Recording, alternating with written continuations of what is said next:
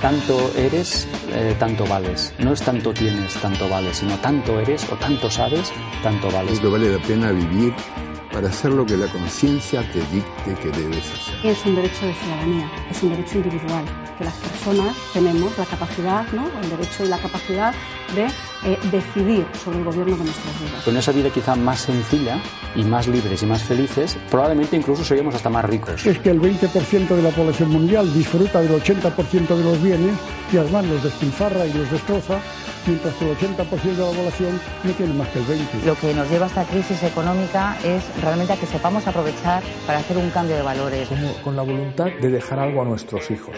Economía Humana, un programa para los que quieren cambiar el mundo. Con Daniel Jiménez y Beatriz Pieper. Bienvenidos y bienvenidas a Economía Humana, un programa de economía para los que quieren cambiar el mundo. Hola Beatriz Pieper, ¿cómo andamos? Pues andamos, no andamos. Hola Daniel Jiménez, estamos muy requete bien. Estoy además súper contenta porque Economía Humana cada vez lo escuchan más personas y eso me gusta muchísimo. Nos hace que tenga cada vez más sentido transmitir esta información que no suele salir en los medios normales. Oye, pues así es. Y ya que estamos, vamos a mandar un abrazo a nuestros oyentes de Cantabria, de Almería, de Valencia también, también online. Cada vez somos más, está claro. Oh, qué bueno, Dani. Cada día llegamos a nuevos oyentes a los que podemos ofrecer esta información llena de conciencia, sentido común y sobre todo esperanza de que el mundo está y puede ir a mejor si entre todos lo hacemos. Y de nuestra mano además está mantenerlos a todos informados con las alternativas que ya están en funcionamiento y además con mucha fuerza. Así es, alternativas que demuestran desde la experiencia y el conocimiento de personas de perfiles y ocupaciones muy diferentes que demuestran, como digo, que la economía del futuro es la economía humana. A ellas vamos a dedicar este programa cuyo objetivo es hacer más visibles estos discursos. Y vamos a comenzar conociendo el legado de una persona que defendió que otro mundo era posible desde la educación. Hablamos de Paulo Freire, que entendía que la pedagogía era una herramienta para la liberación de los más oprimidos de su figura nos hablará nuestro queridísimo amigo y colaborador Raúl Contreras, fundador de Economía, la Escuela Popular de Economía. Después vamos a hablar con una de las personas que más saben de economía en este país y que se caracteriza por su visión crítica y comprometida. Hablamos del periodista Andreu Misé, director de la revista Alternativas Económicas también escritor de libros como La gran estafa de las preferentes, que deben ser conocidos e incluso estudiados para evitar más abusos de este tipo en el futuro. Y también desde el ámbito de la cultura, de la música, hay voces que apuestan por una economía más consciente, como la de la cantante Carmen Dorá, cuyo primer disco, llamado Eco, es todo un manifiesto a favor de la música ecológica. Por último, vamos a saludar a Martín Cuneo, miembro de la redacción del Salto, un nuevo medio de comunicación, resultado de la colaboración de diversas plataformas mediáticas encabezadas por Diagonal, diario mítico de la prensa alternativa. En breve comenzaremos con todos estos contenidos en Economía Humana, con Beatriz Pieper y con Daniel Jiménez. Y conduciendo los mandos técnicos de la nave, Gonzalo, Borragán.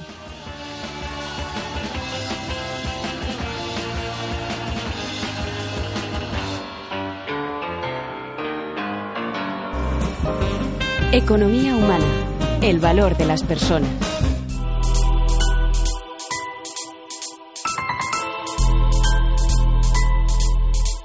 Por mucho que quieran que mientan, que estafen, que rijan España interés personal. Por mucho que roben, engañen, difamen, nos corresponde elegir el final. Como acto altruista, bella turista, la mierda sistema corrupto y clasista. Enchufa la radio, escucha la pista, busca argumento a tu punto de vista.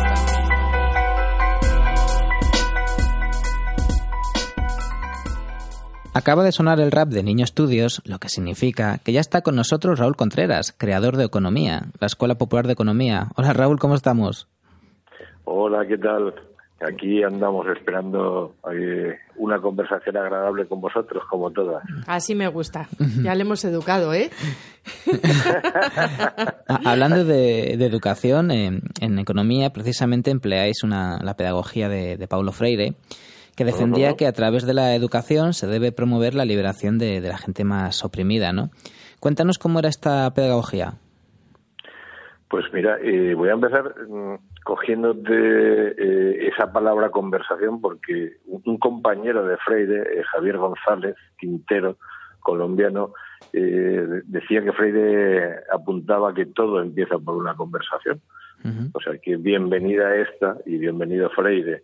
Desde luego, eh, Freire para, para nosotros ha sido el, libro de cabecera, ha sido la guía para la creación de la Escuela de Economía, porque Freire nos habla de construir conocimiento colectivo y construir ese conocimiento desde la necesidad, desde la realidad de las personas, desde su, su gestión de, de los contenidos eh, que tienen y que bueno pues lo único que hay que dejar es que ellos los ordenen y que ellos eh, construyan su conocimiento con eso que ya tienen no o sea que es un modelo más horizontal digámoslo así de construcción colectiva de donde no hay esa separación de o esa jerarquía no entre quien enseña y quien aprende o no o no a un nivel como la enseñanza convencional sí, eh, realmente lo que nos está diciendo Freire es que eh, casi casi nos, eh, todos somos profesores y todos somos alumnos y nos juntamos para enriquecernos y para construir el conocimiento.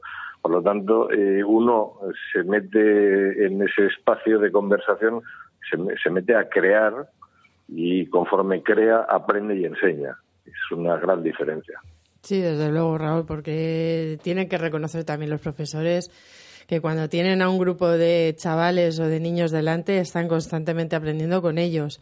A mí Freire me, gustaba mucho esto que decía que la única manera de enseñar es amando, ¿no?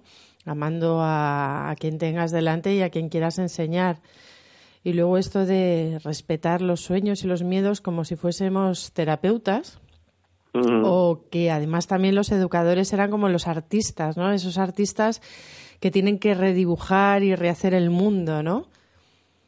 Claro, tú imagínate eh, cómo podemos devolverle a las, a las personas, que es, lo que se intenta en economía, eh, la confianza en sí mismos para, para que gestionen su propia economía y la hagan desde la libertad, si lo que nos dedicamos es a, a, bueno, pues a no dejarles ejercer la libertad de la creación del conocimiento, sino nos dedicamos exclusivamente a vomitarles lo que los libros ya dicen o, los señores doctos puedan saber. Así devolverle a alguien la confianza en sus capacidades es muy complicado. ¿eh?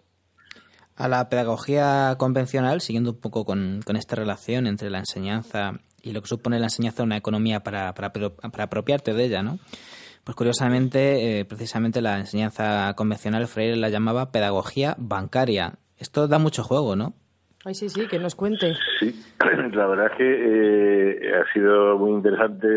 He descubierto eh, especialmente ese concepto gracias a vosotros, porque eh, bueno, pues no, no había leído todavía sobre, sobre ese, ese aprovechamiento de los conocimientos. eres nuestro maestro y nosotros te enseñamos algo, qué bien. Pues es que aquí está Freire entre nosotros también. Estamos en plan horizontal, vamos. Sin lugar a dudas.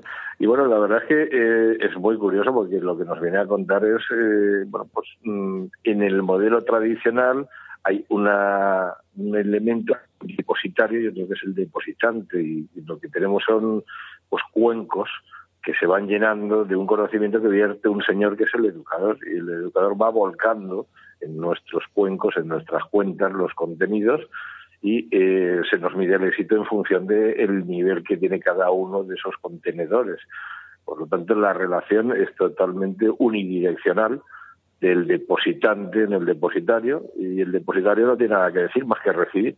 Mm. Recibe y asume, porque te han llenado el contenedor y bueno, de, lo único que te ocupas es de, tener contenedores y se supone que cuanto más eh, caudal te llega, pues, pues tienes eh, mejor conocimiento o incluso si lo llevamos directamente al sistema educativo, pues te pongo más nota.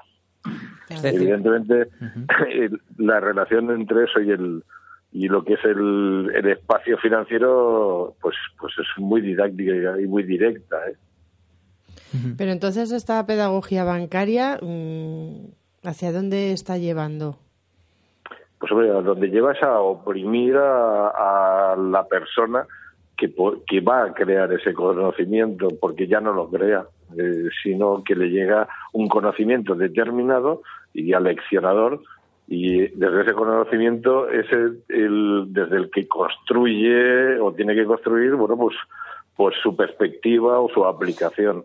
Eh, claro, de hablar de empoderamiento o hablar de que uno recupere confianza en sí mismo cuando lo único que hacemos es recibir un contenido que está, eh, bueno, como mínimo acotado y cuando no es adoctrinado, pues creo que es imposible. Siguiendo con, con la metáfora de la pedagogía bancaria, es como que al final hay una deuda, ¿no? Eh, tú mm. debes lo que sabes, hay una deuda, el conocimiento como deuda. Cuando Freire lo que habla es de conocimiento como una construcción colectiva, ¿no? Que es totalmente diferente. Por supuesto. y, no solamente es deuda, sino que, eh, que es deuda con, con, un, con un tablero de juego exclusivo que, que en el que el alumno no pone nada. Ni siquiera las normas. El, el, tablero, claro, el tablero está, está ya montado y tú eres un, mero eh, receptor de, de, las normas que hay ahí, de las fichas y de las condiciones del juego. Al final, eh, claro, construir tú eh, tu juego particular tan acotado, pues, pues nos lleva a romper los espacios de libertad. Economía trabaja mucho eso, trabaja mucho de volver a la gente su espacio de libertad para tomar sus decisiones. Nosotros solemos decir que, que la invitación es dar dos pasos hacia atrás para ser libres en la, en la gestión de tu, de tu propia economía. Tienes que mm, salir de lo que ya está preestablecido por el sistema, de lo que ese educador o ese, eh, esa persona nos ha, nos ha metido como condición o como verdad para poder elegir libremente la verdad que más se ajuste a nuestra perspectiva, a nuestros principios o a nuestra forma de hacer. Oye, Raúl, ¿y, qué opinas eh, de la manera en que se está llevando la educación económica en las escuelas? Pues eh, yo qué sé. Si, yo personalmente no he tenido educación económica. Ya, yo que sé lo digo por, por, por porque a uno le sale del alma decir, Dios santo, que nos libren de ella, ¿no? Eh, no porque no lo sepa. Eh, la verdad es que mm, yo conocí cuando iba, se empezaba a trabajar todo el material que se ha llevado a las escuelas de educación financiera, que ha sido construido por el, por el Banco España y la Comisión Nacional del Mercado de Valores, y solamente con el volumen de material que había encima de la mesa y sin abrirlo ya decías, esto no se va a aplicar nunca. Porque si esto tiene que entrar en, en los institutos, en la ESO, eh, esto va a llevar un, bueno, pues un, currazo que los profesores ni se les da tiempo ni espacio para que, para que lo armen. Pero claro, cuando lo abres y tenemos que llegar a escuchar que a los niños se les va a enseñar que antes se paga una hipoteca que la comida para que tus hijos coman. ¿En pues serio pone eso? En serio, bueno, lo tienes hasta en la televisión, en una entrevista que se les, que se hizo, donde se, bueno, pues se, explicita y se les se pide que nos lo expliquen y casi es peor la explicación que, que, la afirmación, ¿no? Porque la explicación viene viene a poner en valor eso, que que bueno que hay unas deudas que has contraído y que, si no puedes comer pues ya tiras al comedor social la conclusión de, esta interesante conversación que ya tenemos que ir terminando es que hay que educar para la libertad en todos los ámbitos y por supuesto también para la, economía Sí, que tengamos una buena autoestima para que podamos decir que no estamos de acuerdo. Hay que ver que, que, devolverle a la gente la confianza en sí mismo es una revolución. ¿eh? es, mm, pues hagamos revolución, compadre. hagámosla, hagámosla. Hagámosla desde aquí, desde las ondas, ahora mismito. Con ese mensaje tan necesario terminamos. Muchas gracias, Raúl, por, por tener a este gran mentor, que no maestro, al otro lado y, bueno, y a nuestro lado siempre. Muchas gracias, Raúl. Que tengas buen día. Vale, igualmente. Som a la carretera de Manresa a Berga en un cotxe resplendent que corre massa. Han trobat a la guantera algun CD acceptable. És dimecres de matinada i els dos fugitius canten.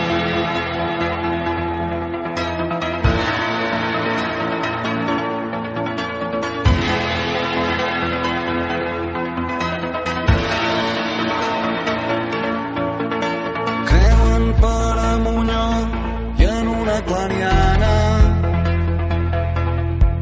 ell l'abraça com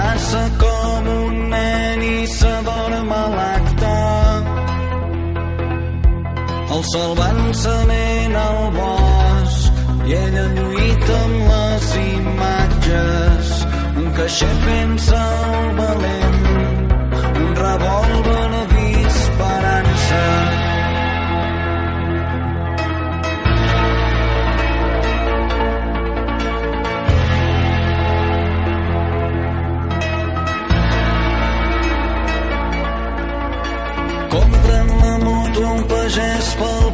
de quatre i acceleren entre vinyes solitàries. El semàfor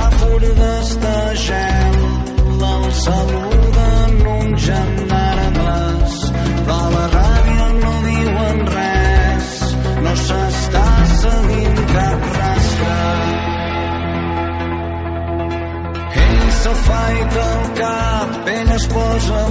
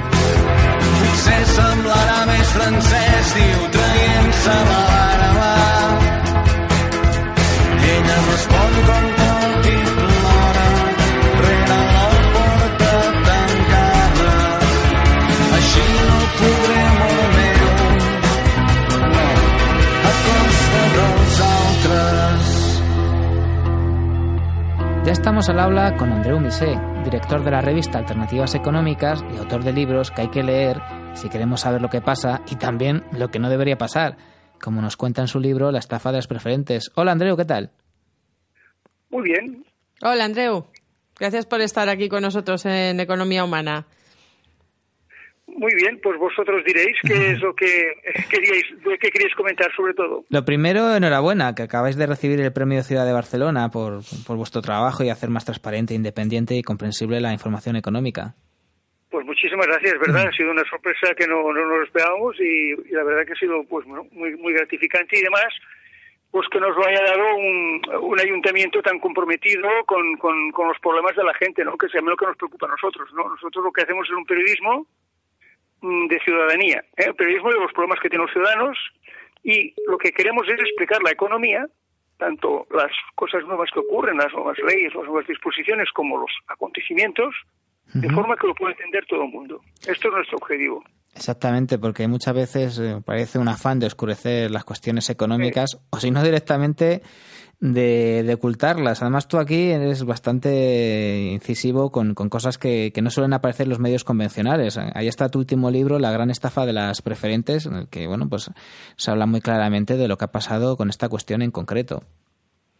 Sí, bueno, esto ha sido una, digamos, vivimos un mundo eh, mm, que tenemos que ajustar, hay que ajustar, eh, digamos, el funcionamiento de la banca con una sociedad democrática. Es decir, yo creo que la crisis ha agudizado muchas contradicciones y, y la, la, banca incurrió en una cantidad de, de abusos, ¿eh? esa es la palabra, que es una lista infinita, ¿eh? es decir, porque es participaciones preferentes, operaciones subordinadas, los contratos de permuta conocidos como swaps, los intereses, eh, digamos, eh, usurarios que se aplican a veces en los préstamos cuando hay intereses de demora, eh, lo que es esta otra barbaridad, como es la cláusula de vencimiento anticipado, que cuando una persona no puede pagar la cuota de su hipoteca o tres cuotas de su hipoteca actualmente, le pueden pedir que pague todo de una vez, todo lo que debe. Decir, Madre sí, mía. sí que el vencimiento anticipado, esta ha sido la última decisión precisamente por la que el Tribunal Supremo de España ha pedido al Tribunal de Justicia de la Unión Europea, el pasado 8 de febrero, le ha pedido, oiga, dígame usted qué tengo que hacer con, con, la aplicación de estas normas, ¿no? Y es que, eh, eh, digamos, eh, según se establece la legislación vigente, la ley de enjuiciamiento civil, cuando una persona no, no paga tres cuotas de una hipoteca, el acreedor, por tanto el banco, puede pedir el, el resto de que pague todo lo que debe, ¿no? Si esto, pues, eh, digamos, esto es una, una, una situación que ya se ve desde que, no, que va incluso contra el sentido común, ¿no? Es decir, que si una persona no puede pagar una cuota o dos o tres, ¿cómo va a poder pagar todo, todo de una vez, no? Se supone. Bueno, entonces aquí esto está muy relacionado Es un absurdo. con... ¿Cómo? Que es un absurdo.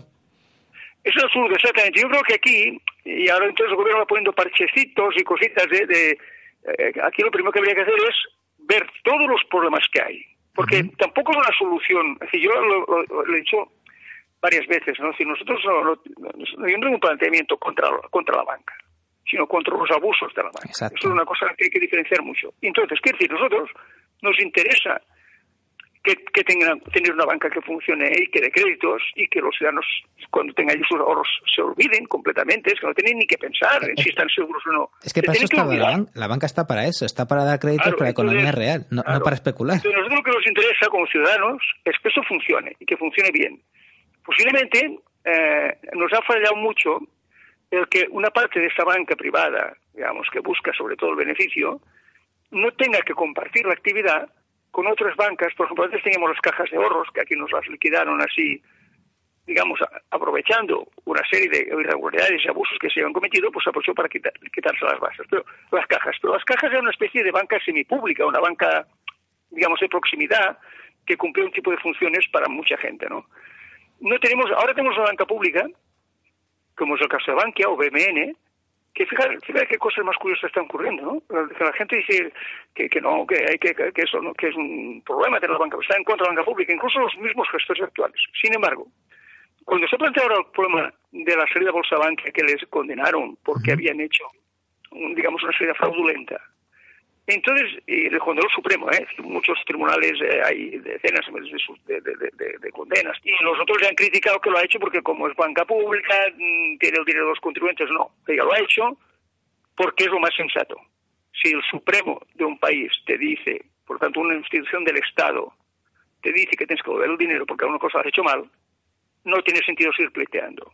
No tiene ningún sentido. Porque tú eres otra parte del Estado, no que eres una banca pública. ¿no? Por eso sería importante mantener eh, una parte del sistema público, porque su conducta y su forma de funcionar puede ser un espejo, puede ser un referente para todos los demás, para que hagan las cosas bien hechas. Así que aquí eh, lo que nosotros nos conviene es tener una banca que funcione, que sea transparente y que funcione en interés del ciudadano. Esto es lo que más les cuesta entender. Es decir, que todo el mundo se cree que en- en- es un negocio como los demás y que, eh, digamos, pues es lógico que busquen su beneficio y es lógico que, que busquen ganar dinero y tal. Pues bien, esto es un gran error. Un gran error porque, y esto es precisamente la doctrina europea, que es la que hay que, tendríamos que empaparnos todos. Como la doctrina europea parte de la base que las relaciones entre los bancos o las, las grandes corporaciones y los ciudadanos están desequilibradas. Están desequilibradas porque es evidente, no hace falta pensar mucho. Es decir, un pequeño ciudadano que va a un banco, pide un crédito o va a hacer y una gran institución, ¿no? Y entonces, como están desequilibradas, tenemos que reequilibrarlas. ¿Cómo? Pues vamos a obligar a esta corporación que cuando haga un negocio con un particular, piense y actúe en interés del particular. Claro. Esto es lo que dice la legislación europea. Si no estoy diciendo un, esto de una legislación de hace 24 años, del año No le hacen mucho 1923. No, pero bueno, hombre, sí que le hacen caso porque las sentencias que le están cayendo y los Mm. palos que le están metiendo es base a eso. Cuidado, eh, que eso eso ah, está cambiando. Es decir, nunca se había producido la avalancha de demandas, la, la posición que cuando la- el Tribunal de Justicia de la Unión Europea ha dicho el 21 de diciembre, oiga, la devolución de las cuotas es desde el, en el caso, por ejemplo, de las cláusulas suelo, ¿no? es desde el primer día del contrato, no desde el Supremo, que había dicho el Supremo, que era mayo de 2013, entonces cuando el Supremo ha visto esa sentencia, ahora, el día 15 de febrero, dijo, pues sí señor, hay que devolver eh, de acuerdo con la sentencia de Europa desde el día 1, se acabó, desde el, desde el origen. Quiero decir que sí que está cambiando, está cambiando, lo que no está cambiando todavía es ni el Ejecutivo ni el Legislativo. Oye, André, una, una cosilla. eh, y, y como este sistema está fallando tanto, ¿se puede buscar otro tipo de banco? ¿Cómo ves el tema de la banca ética? ¿Crees que ya está suficientemente madura? No, la banca ética es estupendo y nosotros estamos completamente a favor de, de, de- de los bancos como puede ser eh, FIARE o COP57 o incluso muchas muchas eh, cajas rurales, que por ejemplo ahora en esa sentencia de la- el Supremo ha dicho que el caso de Caja Rural de Teruel, por ejemplo, no había hecho bien y por tanto esas cláusulas no eran nulas. Es decir, el que hubiera una cláusula al suelo, si tú se la explicas bien al cliente y le dices, mire, eso es para eso y tal, explicas bien y que lo ha entendido bien, ahí ha actuado bien. Y en ese caso las cajas rurales forman en, en- en buena medida, son banca cooperativa y, se- y serían una banca, digamos, muy muy parecido, un tipo de banca ética. Es decir, es decir, las cajas rurales tienen un comportamiento muy distinto la banca convencional, en primer lugar porque son cooperativas y su objetivo número uno no es buscar beneficios. ¿no? Por tanto, hay, hay muchas bancas. La banca ética el problema que tiene es que es muy pequeña. Es decir, que el único problema que tiene es que tendría que ver, pues, como mm, diez veces más su- lo, que, lo que hay, o, o mucho más. Es decir, que, que son, digamos, eh, es, es un, está en un proceso muy inicial de su desarrollo y posiblemente dentro de 10 años seremos. Pero claro, Hombre, hay bancos, hay bancos de banca ética que ya llevan más de 30 años, ¿no? Sí, pero aquí en España mm, eso siguen siendo, cuando tú miras el- el- el- lo que representan dentro del sistema, es que no, no llegan al 1%. ¿eh? Entonces, pues tú te das cuenta que está muy bien, eso es lo que hay que potenciar, eso es lo más importante, pero mientras tanto, no podemos estar pensando tendremos una solución para dentro de 10 o 15 años, sino tenemos que buscar qué hacemos con los que tenemos ahora de bancos. Pues mire, unos hay que potenciarlos, hay que facilitarlos, y los otros hay que exigir que se comporten como, como, como anda el derecho. Y una banca pública, entiendo que es parte de las soluciones. ¿eh? Una banca Una- pública potente. sí, una- evidentemente. Aquí, los países más avanzados tienen todas esas cosas, no tienen banca pública, tienen cajas de ahorros. Si en Alemania hay eh, entre un 30 y un 35% del sistema está entre cajas de ahorros y bancos cooperativos. Hay 700 bancos cooperativos. 30%. 30-35%. Sí, entre 30 y 40, ¿eh? Es decir que. Sí, bueno, sí, y- y- sí, sí, y luego por ejemplo, hay mucha banca de, ese tipo también en Francia, en Holanda, en, en, en Italia. Es decir, bueno, entonces esa banca, en caso de Alemania, durante todos los años de la crisis, desde el 2008 hasta el 2013 o así, han sido los que más, más créditos han dado a la pequeña y mediana empresa. En Alemania la mediana empresa son empresas de 15, 500 a 1000 trabajadores y se han sostenido, han podido crecer y se han, que es una parte de, de la, de la crisis que no se cuenta. Mire usted, los alemanes, entre otras ventajas que han tenido, es que han tenido un sistema financiero que no les ha fallado, que ha sido la parte, la parte pública y la parte cooperativa. Porque los grandes bancos como Deutsche Bank, el Dresdner, el Commerzbank, todos esos han reducido el crédito en picado, han ido de mal en peor. Pero ellos no tienen una parte y, y- y Merkel no ha permitido que le metieran mano a parte de las cajas, que también habían hecho cometido errores, ¿eh? Había esa, la- las cajas, por ejemplo, de Sajonia, había invertido en, en subprimes en Estados Unidos, habían hecho también sus barbaridades. Pero bueno, una cosa es que los hay unos res- gestores que fueron responsables y por tanto a estos pues, hay que echarlos de allí y pedirles cuentas. Y otra cosa es la institución. La institución, y aquí la institución nadie ha hablado por ella. Ahora fíjese que 10 años después de la crisis, 10 años después, se va a hacer un doble planteamiento, una, informa una, una comisión de investigación en el Congreso y el Banco de España va a hacer un informe sobre la crisis. Diez años después. Sí. A ver qué, ver qué sale con todo eso, ¿no? Habrá habrá que ver qué pasa con esa comisión de investigación que va a estar Claro. dentro de unos meses. Bueno, Andreu, tenemos que ir terminando la, la entrevista. Eh, la verdad es que muy interesante siempre que hablamos con la gente de alternativas económicas, porque hacéis un trabajo pues esencial, ¿no? Y solo queremos deciros que, bueno, que nos encanta hablar con vosotros porque no solamente sois expertos en la economía, sino que también defendéis la economía como tiene que, ser. Alternativaseconómicas.coop, ¿no? Era la, página web vuestra, ¿verdad? Sí, sí. Y ahí tenéis, oyentes, artículos de gente tan brillante como Andreu Misel o también Pera Rusiñol y gente que merece mucho la pena, Mariana claro. también, bueno, gente muy buena y muy sabia. Muchas gracias, Andreu. Dan una información transparente, independiente y comprensible. Exactamente. Pues muchísimas gracias por vuestros ánimos y vuestros comentarios y estamos a vuestra disposición siempre que queráis. Muchas gracias, Andreu. Que tengas un, un buen día y esperamos seguir leyendo cosas interesantes tuyas. Muchísimas gracias. Buen día. A Dios pongo por testigo que en economía humana también nos equivocamos, como los economistas y los hombres del tiempo.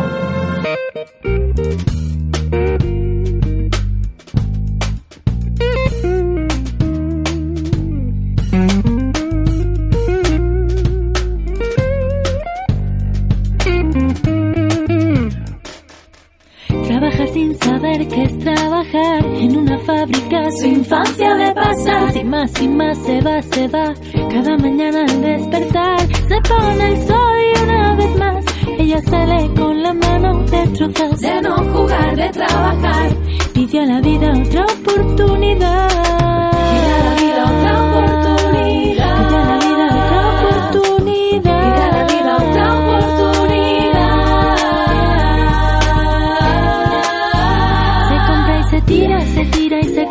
De mil etiquetas, ninguna la nombra. Se tira y se compra, se compra y se tira. Y mientras trabaja se acaba su vida.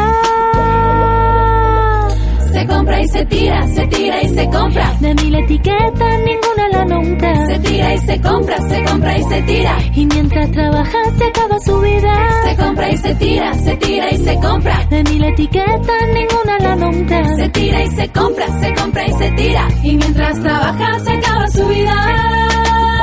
you.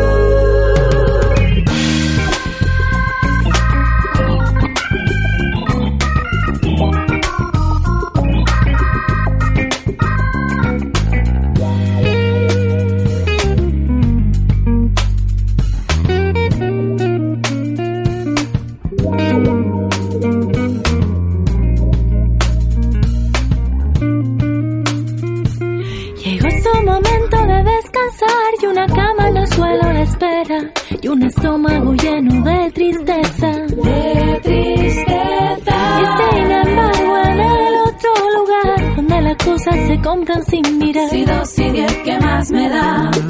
Compran y tiran su felicidad.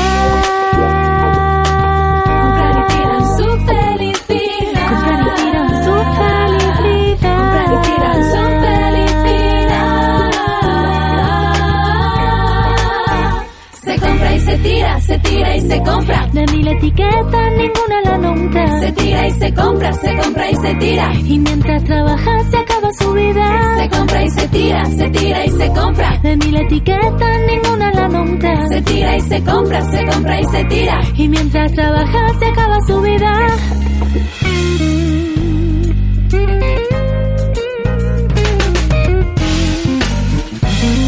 Y mientras trabaja se acaba su vida. Se compra y se tira se tira y se compra. De mil etiquetas ninguna la nombra. Se tira y se compra, se compra y se tira. Y mientras trabaja se acaba su vida. Se compra y se tira, se tira y se compra. De mil etiquetas ninguna la nombra. Se tira y se compra, se compra y se tira. Y mientras trabaja se acaba su vida.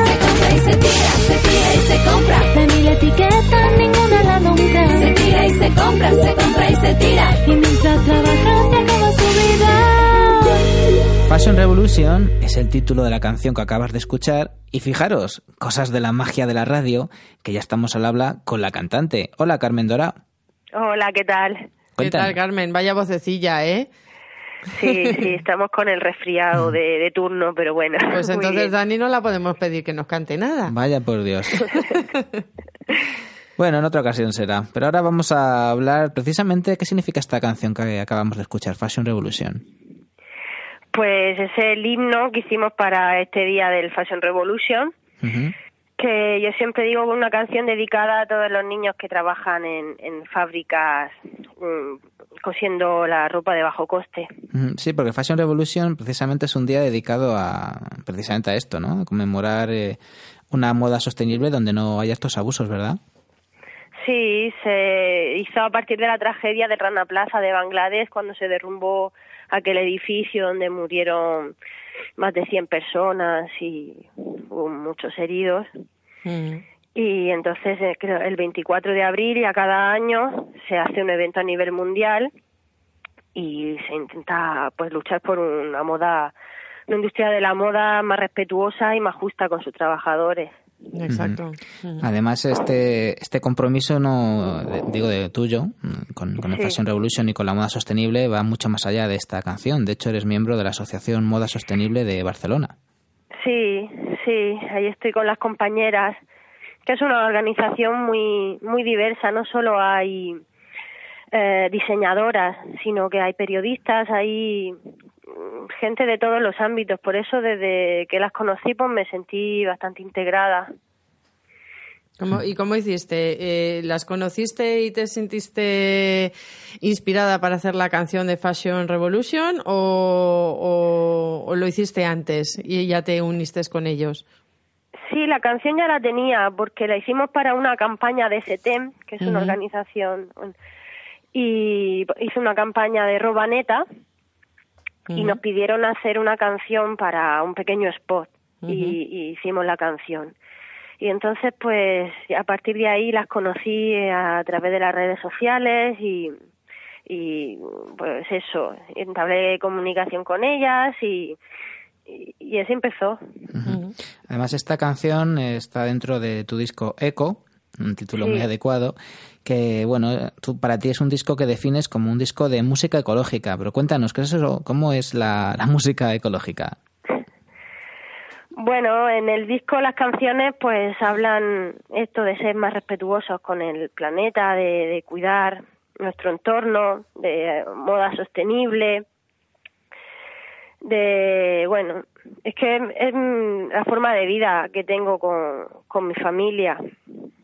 Y yo, bueno, siempre he sido una persona bastante comprometida con luchas por feministas, políticas, pero me he dado cuenta que si no tenemos un planeta donde poder desarrollarlo, donde poder vivir, no podremos desarrollar ni, ni la lucha feminista, ni no tendremos nada que dejarle a nuestros hijos. Y por eso, a la hora de hacer mi primer disco, pues quise hacer esto. Y tu disco Eco también es diferente, además no solamente por, por las canciones, sino por, por su envoltorio, que fue lanzado en formato USB, en una caja Sí. de cartón reciclado y empleando además tintas ecológicas. Todo esto encarece bastante el disco, me imagino, ¿no? Por, mm, ¿por qué tomaste esta decisión tan, tan arriesgada, no? Esto lo hicimos a través de una campaña de crowdfunding. Una vez que ya teníamos el disco más o menos hecho, nivel de grabación y todo, quisimos darle la- a la gente la oportunidad de poder comprar un, un objeto más, más sostenible. Y entonces hicimos el crowdfunding para sacar esta edición especial de, del USB. Solo os faltaba poner unas semillitas dentro del cartón, ya de paso, sí, ¿no? también la lleva, también la lleva. Ah, ¿ves? Qué bueno. Eso es Sí, importante. hicimos un papel plantable Ujú.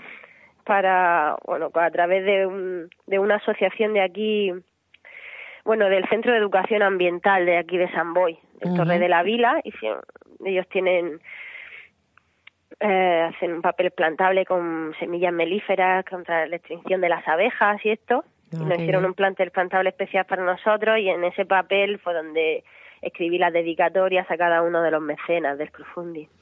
Oye, muy interesante lo del formato USB. A, mí hace un montón de años me, me dijo una persona que sabía bastante de, del tema. Dice, mira, eh, los CDs de este tipo de formatos eh, se, extinguirán y al final tendremos eh, memorias. A mí me sonó eso a ciencia ficción. Te hablo hace 14, 15 años. Pues mira, va a ser verdad, ¿no?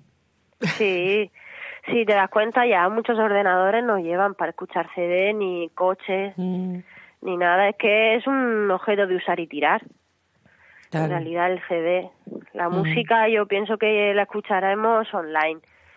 Pero hasta ahora mismo estamos viviendo un momento de transición entre este objeto físico que es el disco y la música online.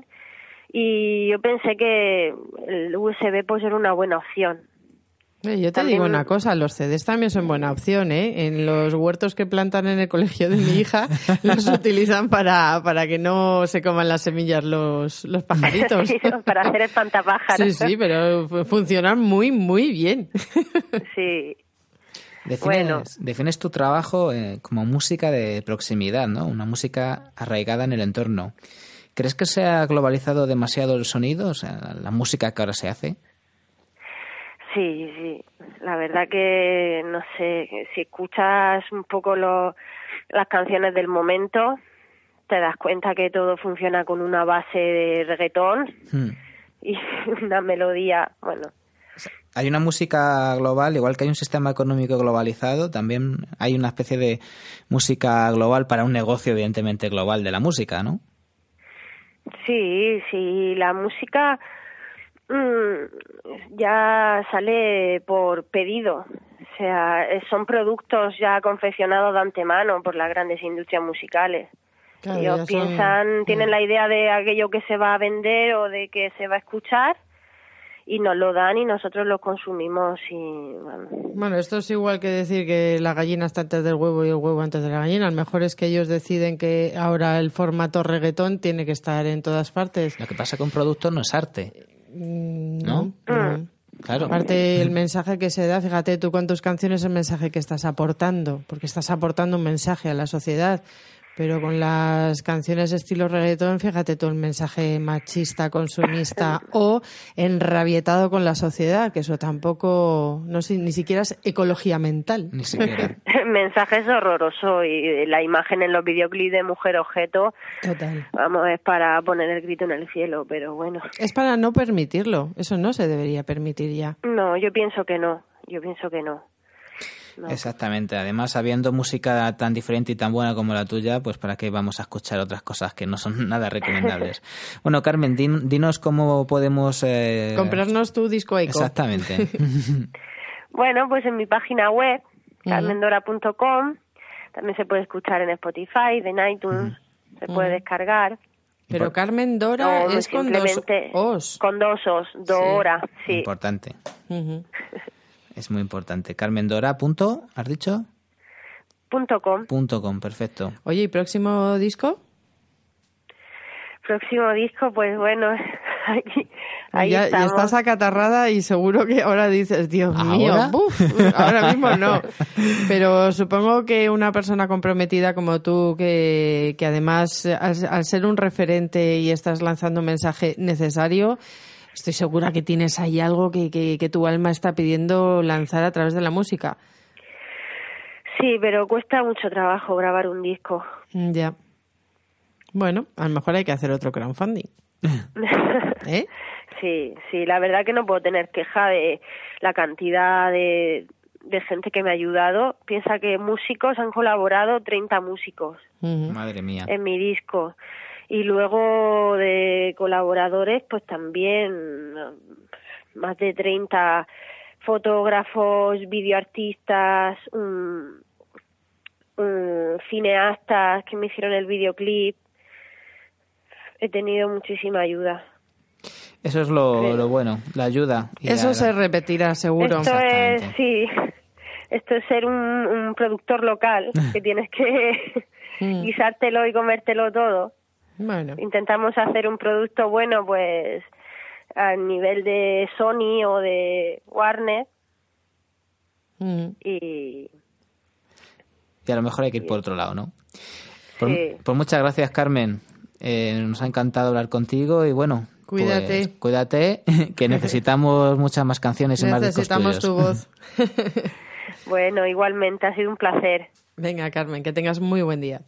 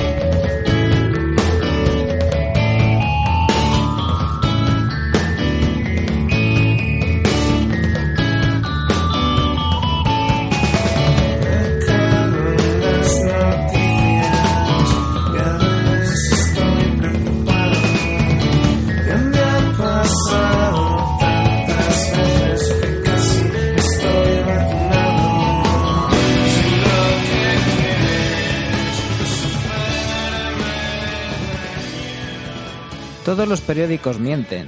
No lo digo yo, lo dice esta canción de los planetas. Hombre, yo no sé si tanto, pero quizá algo más de variedad informativa sí que haría falta, ¿eh?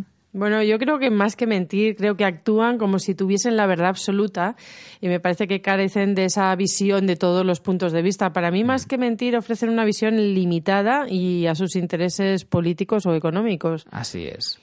Totalmente de acuerdo. Para que nuestro panorama mediático sea un poquito más abierto a otros enfoques y temas, ha nacido El Salto, un nuevo medio de comunicación que está a punto de saltar, de lanzar su número cero. Ya estamos al habla con uno de los miembros de este proyecto, Martín Cuneo. Hola Martín, ¿cómo estamos? Hola, ¿qué tal? Muchas gracias por invitarme al programa. ¿Qué tal Martín? Estás ahí con el número cero a tope, ¿no? Sí, está siendo bastante arduo el tema. Tenemos, eh, además de sacar 72 páginas, eh, estamos trabajando con cinco ediciones locales en, en Madrid, Aragón, eh, Andalucía, Navarra y Galicia, y cada una con sus páginas, entonces está siendo muy ilusionante, pero también muy, muy trabajoso, para ser sinceros. Vamos a comenzar por el principio. ¿Qué es el salto? Pues el salto es un... A ver cómo lo explico así eh, brevemente. Es, es una propuesta para lanzar un nuevo medio en 2017 basado en la, en la cooperación y no en la competencia entre medios que, que defienden una misma visión de la comunicación una comunicación que no esté financiada por las grandes empresas, que en el fondo determinan de alguna forma eh, la política, determinan la economía, determinan también eh, la propiedad de los medios de, los grandes medios de comunicación. Entonces, entre, todos esos medios, pues buscamos formas de cooperar y no competir para lanzar un, un medio que pueda hacer frente a ese a ese bloque mediático dominado por las grandes empresas. Entonces, eh, Martín, ¿cómo, se, ¿cómo financiáis este proyecto? Se financia, como dice nuestro lema, con la gente, con una base amplia de suscriptores y de socios que se convierten en dueños del, proyecto, que con su suscripción hacen posible que, podamos ser independientes, pero independientes, eh, independientes de ser económicamente independientes. ¿Cuánto cuesta suscribirse? Eh, se puede pagar cada mes eh, desde 3 euros y si quieres recibir el papel son 6 euros por mes. Mm, muy económico. Un poquito el que estaba encabezando, si quieres, el, diario que más de, referencia aparece aquí es Diagonal, aunque hay un montón, multitud de medios de comunicación implicados en el proyecto, como La Marea, Pícara Magazine, El Salmón Contracorriente, Arainfo, Arainfo perdón, Bostezo, Siberia TV. Además, digamos que cada medio participa según sus posibilidades y la manera en la que mejor puede hacerlo, ¿no? Claro, hay muchos niveles de integración. Por ejemplo, Picara Magazine mantiene, o sea, mantiene su total independencia, mantiene su publicación anual y su, y su web, pero tiene una sección en el papel. Entonces, nuestra forma de, de colaborar en ese sentido es, entre los dos, pues pensamos unos contenidos y ellas, digamos que no estamos duplicando, nosotros publicamos en el papel y ellas en la web. Con lo cual, estamos eh, maximizando y no duplicando esfuerzos. Por ejemplo, La Marea también mantiene su publicación, pero eh, tendrá una sección sobre investigación de multinacionales en el papel. Entonces buscamos formas de, colaboración que no implique duplicar esfuerzos. Otros medios, como el Salmón Contracorriente, se integran dentro de la estructura del salto como la sección de economía. Y luego hay, hay muchos medios, como por ejemplo Pueblos o Viento Sur o Soberanía, Soberanía Alimentaria, entre una larguísima lista, que tendrían en la web tendrían un blog y participarían de vez en cuando en el papel con, produciendo contenidos. Y Diagonal, que es el caso a lo mejor más eh, de mayor implicación, pues directamente se convierte en el salto, ¿no? Exactamente. Diagonal empieza una nueva etapa en toda la historia de, Diagonal, que se remonta casi a los años 80, eh, ha ido saltando e intentando siempre reinventarse cuando veíamos que el modelo ya estaba agotado. Yo estoy desde el año 2003, pero hay compañeros que están desde el año eh, casi 98, 97, e incluso hay algunos que están desde la primera etapa, de que cuando era el Molotov, que era el anterior del Diagonal, era apenas un era una, una hojilla eh, fancinera de la, de la Facultad de Sociología. Qué curioso. Vamos a retomar que estábamos eh, al principio hablando de ese número cero. Haznos un pequeño adelanto, venga, para ponernos los dientes largos. Pues eh, se basa un poquito en, la razón de ser del salto, que es eh, el control que ejercen el poder económico en, los grandes medios de comunicación. Ese es el, el, primer tema, el tema fundamental. Otros, otras cuestiones así interesantes es una entrevista a Ursula K. Le Guin, una, una histórica de la ciencia ficción, Ah. que, que ofrece una visión eh, que incluso incluye ciertas eh, temáticas feministas y, y, vamos, que es un lujazo poder contar con sus casi 80 o más de 80 años, poder contar con ella. También entrevistamos a, a Falciani y mm, el Salmón Contracorriente eh, presenta unas alternativas eh, a la banca eh, desde abajo y por ejemplo Pícara Magazine tiene un estupendo artículo sobre mm, qué pasa con las mujeres que desarrollan profesiones típicamente masculinas como eh, la fontanería o, o, ser mecánico de coches, etcétera. Vaya. Oye, y una cosilla, este es un proyecto que es abierto, al que se puede sumar mucha gente. ¿Cómo, cómo se puede hacer para sumarse a vuestro proyecto? Pues claro, o sea, la idea es eh, sumar a todos los proyectos que, que, compartan una serie de valores, que para nosotros son tres sobre todo. Uno es la independencia económica, o sea, no solamente que te proclames independiente, sino que lo puedas demostrar que lo seas. de alguna forma. Uh -huh. Sí, o sea, que, que, que, tu funcionamiento sea independiente económico. O sea, para nosotros eso, eh, de la misma forma que, que, que un niño no puede ser una niña no, realmente no es independiente de sus padres hasta que no es independiente económicamente, pues lo mismo pasa con los medios. Eh, la segunda regla es que tenga un funcionamiento democrático o horizontal. -huh. Ahí somos, somos flexibles. O sea, si pedimos eh, que las sociedades y los partidos sean democráticos, no entendemos por qué no los medios tienen que serlo también. Eh, y la última es la calidad periodística. Es el, es, es, lo que digamos lo que esos tres elementos son los que definen de alguna forma el método del salto. Habrá un periódico mensual impreso, como bien has dicho. También está el portal eh, saltamos.net, ¿verdad? Y también vais a tener contenidos de, de radio. Sí, vamos a tener radio. Eh, hay un grupo de radio formado por unas 18 personas ahora mismo uh -huh. y de que se están sumando muchísimos programas eh, que, ya tienen una programación muy interesante. De hecho, hay muchísima producción muy interesante en todo el estado. Eh, aunque el problema es que muchas está muy dispersa y es difícil encontrar un sitio donde poder acceder a todo ello. Nosotros queremos producir radio y también poder ofrecer eh, un acceso fácil a toda esa producción de radio que se está produciendo.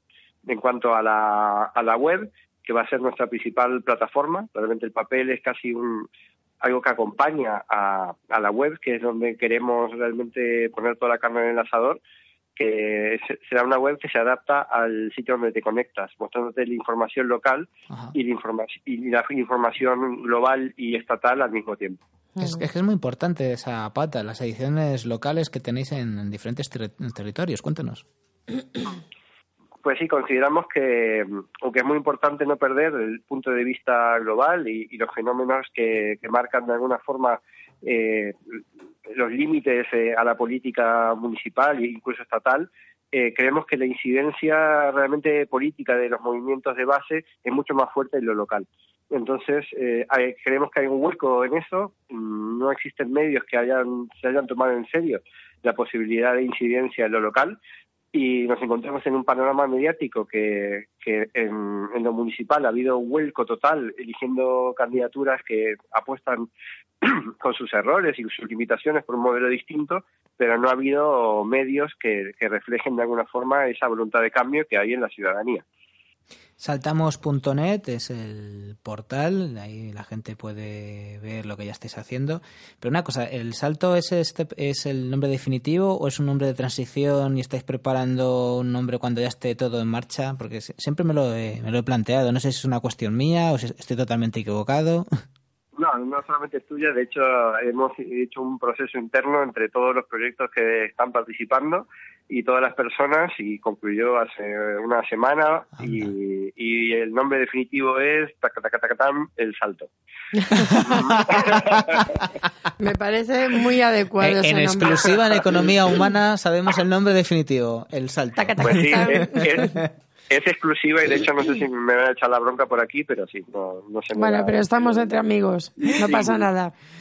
Sí, es el salto, eh, o sea, podemos ver, puedo deciros que que es coherente con toda la campaña, refleja perfectamente lo que queremos hacer, pero la verdad es que no se nos ocurrió nada mejor. Entonces, eh, se queda el salto. Vamos a terminar ya esta entrevista. Dinos eh, muy brevemente, en 20 segundos, por qué hay que leer el salto. Pues el salto no solamente hay que leerlo, sino apoyarlo, porque creemos que es una oportunidad de construir a largo plazo un medio que funcione con otras reglas, un medio financiado por la gente, que, funcione, que no cree monstruos y directores que hoy son muy majos, pero mañana pueden ser el Pedro J del futuro. Es una forma de, de ir creando un medio que pueda reflejar lo que pasa en la calle, más allá de lo que reflejan las instituciones, que tenga unas fuentes distintas, que tenga una forma distinta de ver el mundo, más acercado, y que sobre todo que defienda uno de los, uno de los principales eh, bases y principios, que las, que es que las principales transformaciones se dan en la mentalidad de la gente, que se dan en la calle. Pues muchas gracias, saltamos.net. Pues enhorabuena y bienvenidos a este mundo con vuestro nuevo periódico y vuestra nueva plataforma. Me voy quedando sin voz según voy hablando. Mucha suerte. Bueno, Estamos, seguimos gracias en contacto. Muchísimas gracias a vosotros y muchas gracias por invitarme. La mejor economía es la humana. Eh, señora, son 2.50.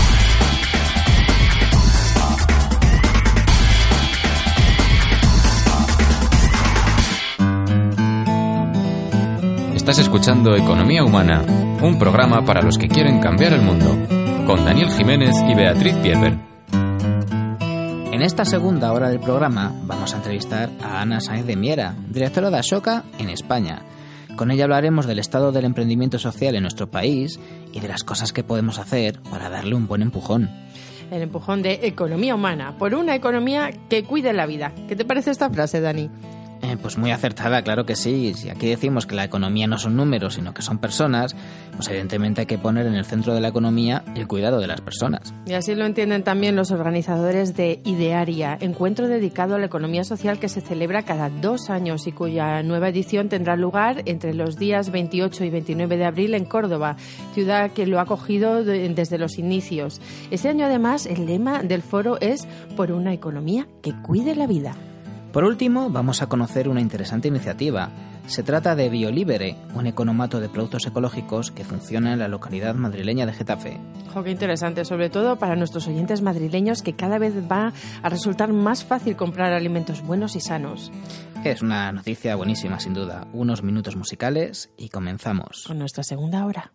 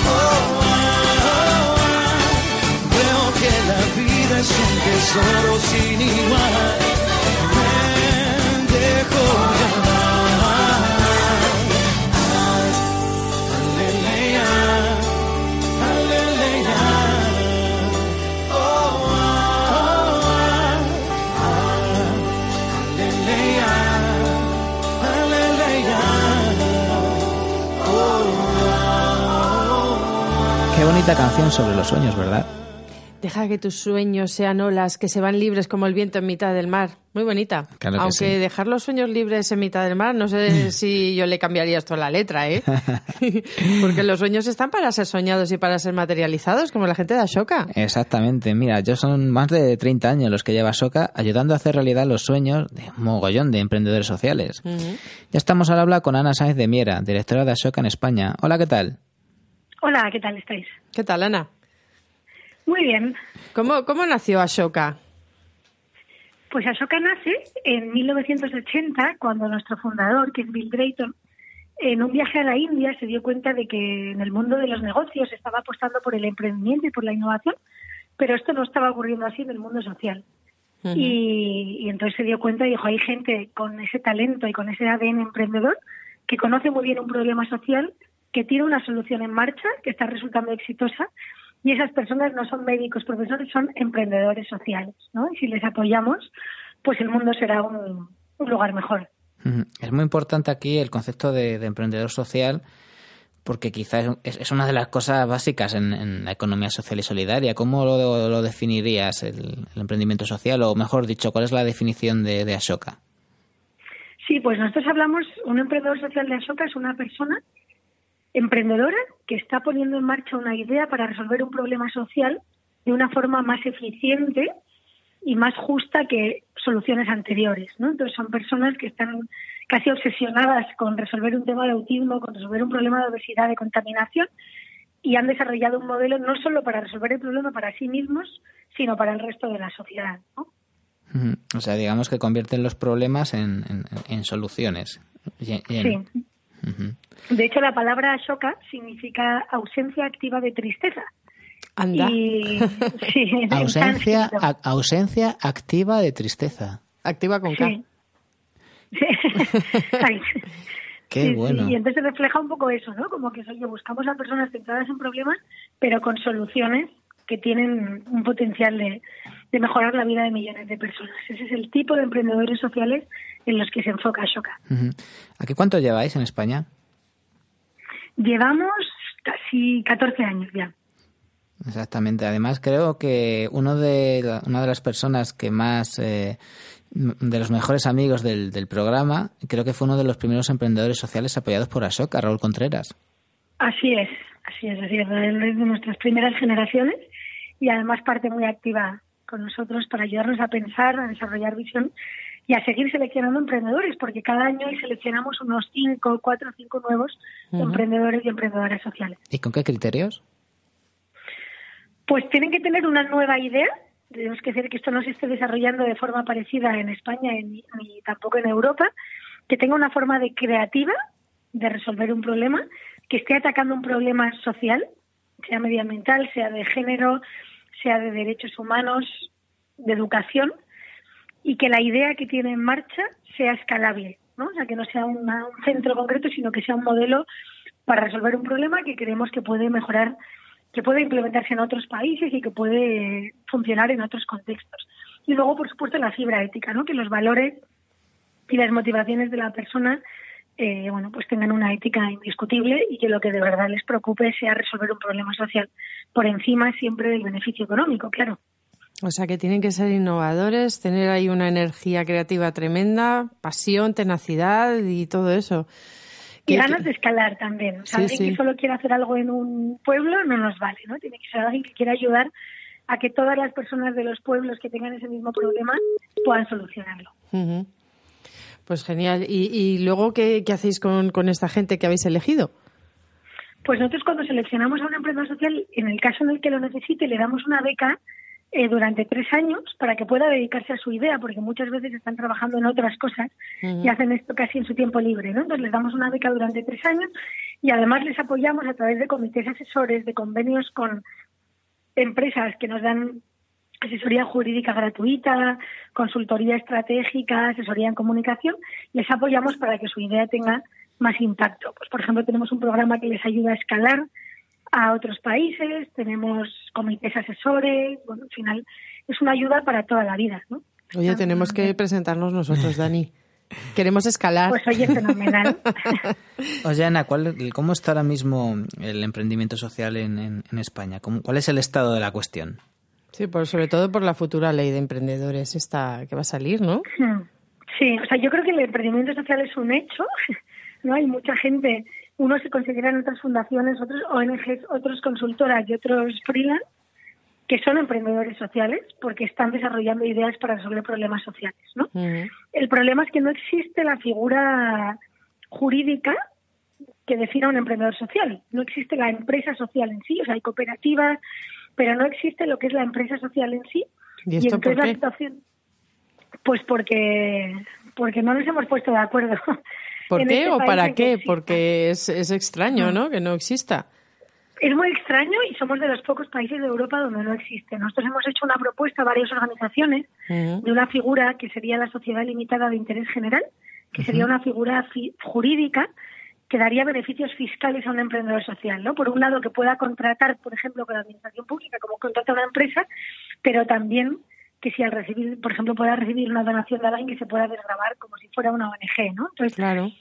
Creemos que es importante esta creación de esta figura, creemos que es importante también un fondo de I más D social que invierta en proyectos de emprendimiento social, para lo cual hace falta que se defina qué es el emprendimiento social, que es algo que no existe en el boletín oficial del Estado. ¿Pero existirá en algún momento ahora en estas leyes que se están eh, tramitando a niveles eh, autonómicos y estatales sobre emprendimiento y también sobre leyes de autónomos, estas reformas y estos proyectos que hay pendientes? eh, ¿hay, hay- hay alguna manera en la que se esté incorporando esto o, o ni siquiera? Pues nosotros es que no somos los que lideramos la iniciativa, pero Redis, que es la red de inversores sociales, está hablando con los diferentes partidos eh, para intentar que se, que se incluyan estas tres medidas, que son los bonos de impacto social, los beneficios fiscales y un fondo de I más D más I social eh, en el actual gobierno. ¿Y este tipo de emprendimiento sí se reconoce en otros países europeos? Sí, sí que ¿Como, se como reconoce. cuáles? Bueno, pues en países como Inglaterra o Alemania esto está totalmente desarrollado y, y, bueno, son modelos sin duda seguidos. O sea, es que el ecosistema ya está mucho más avanzado, hay muchos más emprendedores sociales y además hay muchos más, yo creo que hay mucha más madurez incluso en los modelos de financiación del emprendimiento social. ¿no? Ya cada vez hay más empresas sostenibles, hay más empresas que consiguen tener un beneficio económico y un beneficio y un impacto social. Y también lo que llamamos cadenas de valor híbrido, ¿no? que son alianzas entre emprendedores sociales y empresas tradicionales que se unen para resolver un reto común y que tienen un beneficio económico para la empresa y un beneficio económico para el emprendedor social y un impacto social. Entonces yo creo que ahí también estamos intentando pues mover las cosas y trabajar con las empresas que tienen una mentalidad más avanzada para promover esto también en España. Otra línea muy interesante de la Fundación Empresa y Sociedad con los premios Comprendedor, una de las cosas que dice es a las administraciones y a las empresas, ¿no? Pero te has hablado de las empresas, pero también habría que Sí. hablar en esto de las administraciones. Es decir, no solo digas que apoyas a los emprendedores, sino que con, cl- contrátalos, porque las administraciones tienen que dar muchos servicios también, como las empresas. Ujú. Entonces, si eres una administración, yo que sé, un municipio, y en ese municipio hay emprendedores sociales, en vez de una contrata que sea una gran empresa, a lo mejor hay cosas que debe ser una contrata una gran empresa, pero en otros puede ser un emprendedor que está en el mismo municipio y que, Exacto. que mejor muestra de confianza que contratar a los propios emprendedores del ámbito local, municipal, para que trabajen con el ayuntamiento codo con codo, ¿no? Claro. Eso debería ser, debería de ser una norma. Sí.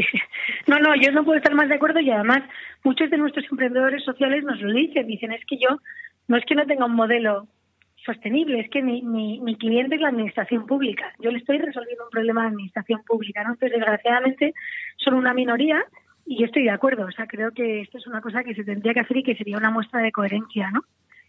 Claro, y luego también otro asunto relacionado, ¿no? Con incentivos, incentivos fiscales, ¿no? Que, que es que a lo mejor faltan, ¿no? Es que ya simplemente ser, ser autónomo, no es ya emprender social, ser autónomo pues sigue siendo complicado. Se supone que se van a introducir leyes para que sea más fácil y reformas, pero yo no sé si, si, si esto está ya en marcha, porque se dice que se va a hacer, pero me da que todavía no se ha hecho, no sé si me explico. O sea, muchas veces anunciamos cosas que vamos a hacer para apoyar a la gente que pone en marcha negocios, O para que nos voten, ¿no? pero luego se dice que se hace, pero luego vas y todavía no se ha hecho, ¿no? O sea, que fal- falta agilidad y presteza. Sí, yo estoy de acuerdo. De hecho, una de las cosas como nosotros medimos el, el- el éxito de nuestros emprendedores sociales es cuánto inciden en políticas públicas, ¿no? Claro. Cuánto han conseguido ayudar a cambiar leyes. Y es que es muy difícil influir. O sea, hasta para el mismo Ashoka es difícil y por tanto estamos intentando seleccionar a gente que está intentando cambiar leyes en materia de violencia de género, en materia de medio ambiente, en materia de, de educación, ¿no? Que nos Ujú. parece que al final pues son ellos los que saben que hay que cambiar. Y eso es la parte de la que habría que hacer y de lo que ya se ha hecho. mm, Digamos, ¿hay algún factor diferencial positivo o, o destacable simplemente en el ámbito del emprendimiento social específicamente español? Bueno, yo creo que una, un avance para mí muy importante ha sido que la Fundación COTEC, que es la fundación de referencia en innovación, ¿no? que preside Cristina Garmendia, ha incluido la innovación social como una de las patas fundamentales de la Fundación COTEC y yo creo que esto ha sido muy importante porque también ellos son una llave con, con los gobiernos, ¿no? Los- el patronato está formado por empresas y luego ya empieza a haber ayuntamientos que están incluyendo hasta una concejalía de innovación social, que están con inquietud, ¿no? De, de empezar a hacer cosas y que nos están pidiendo consejo y yo ya veo, pues eso, ya se empiezan a ver Sí, cosas ya. de este tipo. Sigo pensando que vamos muy retrasados. Después de 30 años ya empieza a haber movimiento. Claro. Lo conseguiremos. Sí. Además- Yo creo que ya la Unión Europea, que se está tomando la innovación social muy en serio, Mm. va a ser también una presión para decir, oye, ya no, podemos estar atrás en eso. Es que además es que es la economía del futuro, no solo ya por la parte social, ¿no? que evidentemente también es la economía del futuro, es que hay auténticos innovadores dentro del emprendimiento social, o sea, son innovadores sociales. Cuando vamos a sitios como el Impact Hub o, o sitios así, es que vemos pues los caminos que apunta la economía del futuro y son innovadores eh, tremendos. O sea, no solamente por, lo, por el tema social que también, sino es que estamos hablando de, de- de la economía del futuro y que al final la innovación es, es- es que es esencial, ¿no? Para estar en- a la Sí, cabeza o por lo menos para no estar a la cola. Son innovaciones además que mejoran muchísimo el mundo, que eso es importantísimo. Mm. Y yo creo que son los emprendedores sociales son un ejemplo de por dónde va a ir la economía del futuro, como tú decías, ¿no? Porque creo que han sido personas que han partido desde el principio de la colaboración y no de la competición, de resolver retos y no de vender productos, eh, del liderazgo responsable, ¿no? O sea, yo creo que son que es que el, el futuro de las empresas va a ir por ahí, ¿no? Yo creo que cada vez más, eh, pues es una empresa de energía va a tener que resolver el problema de la energía, no que vender energía, ¿no?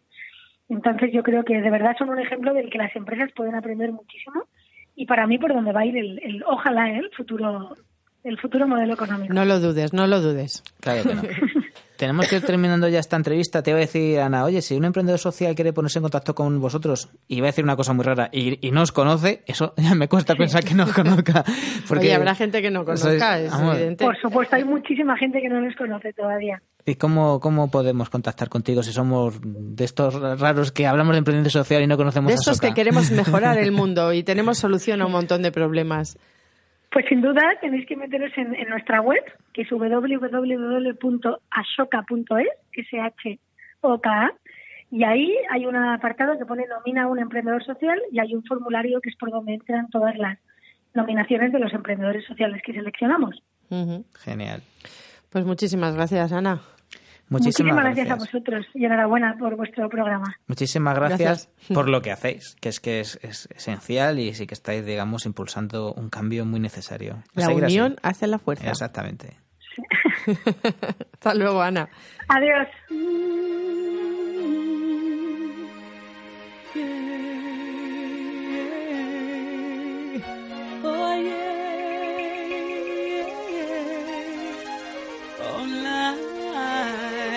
life.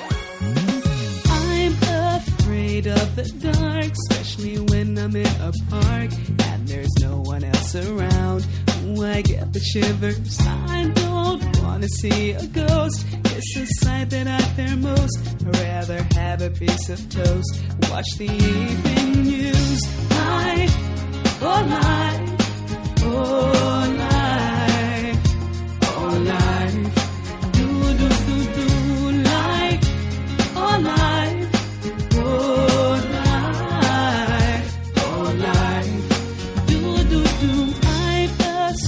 Superstitious girl. I'm the worst in the world. Never walk under ladders. I keep a rabbit's tail. I'll take you up on a dare.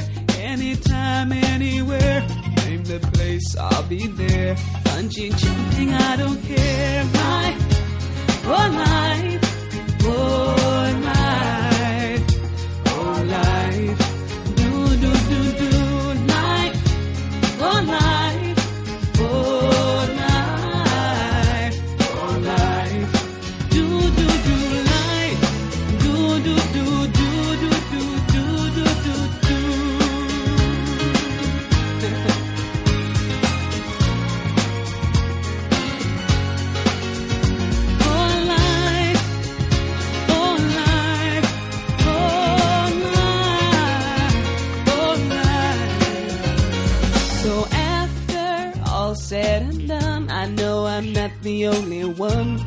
Indeed can be fun if you really want to. Sometimes living out your dreams ain't as easy as it seems. You wanna fly around the world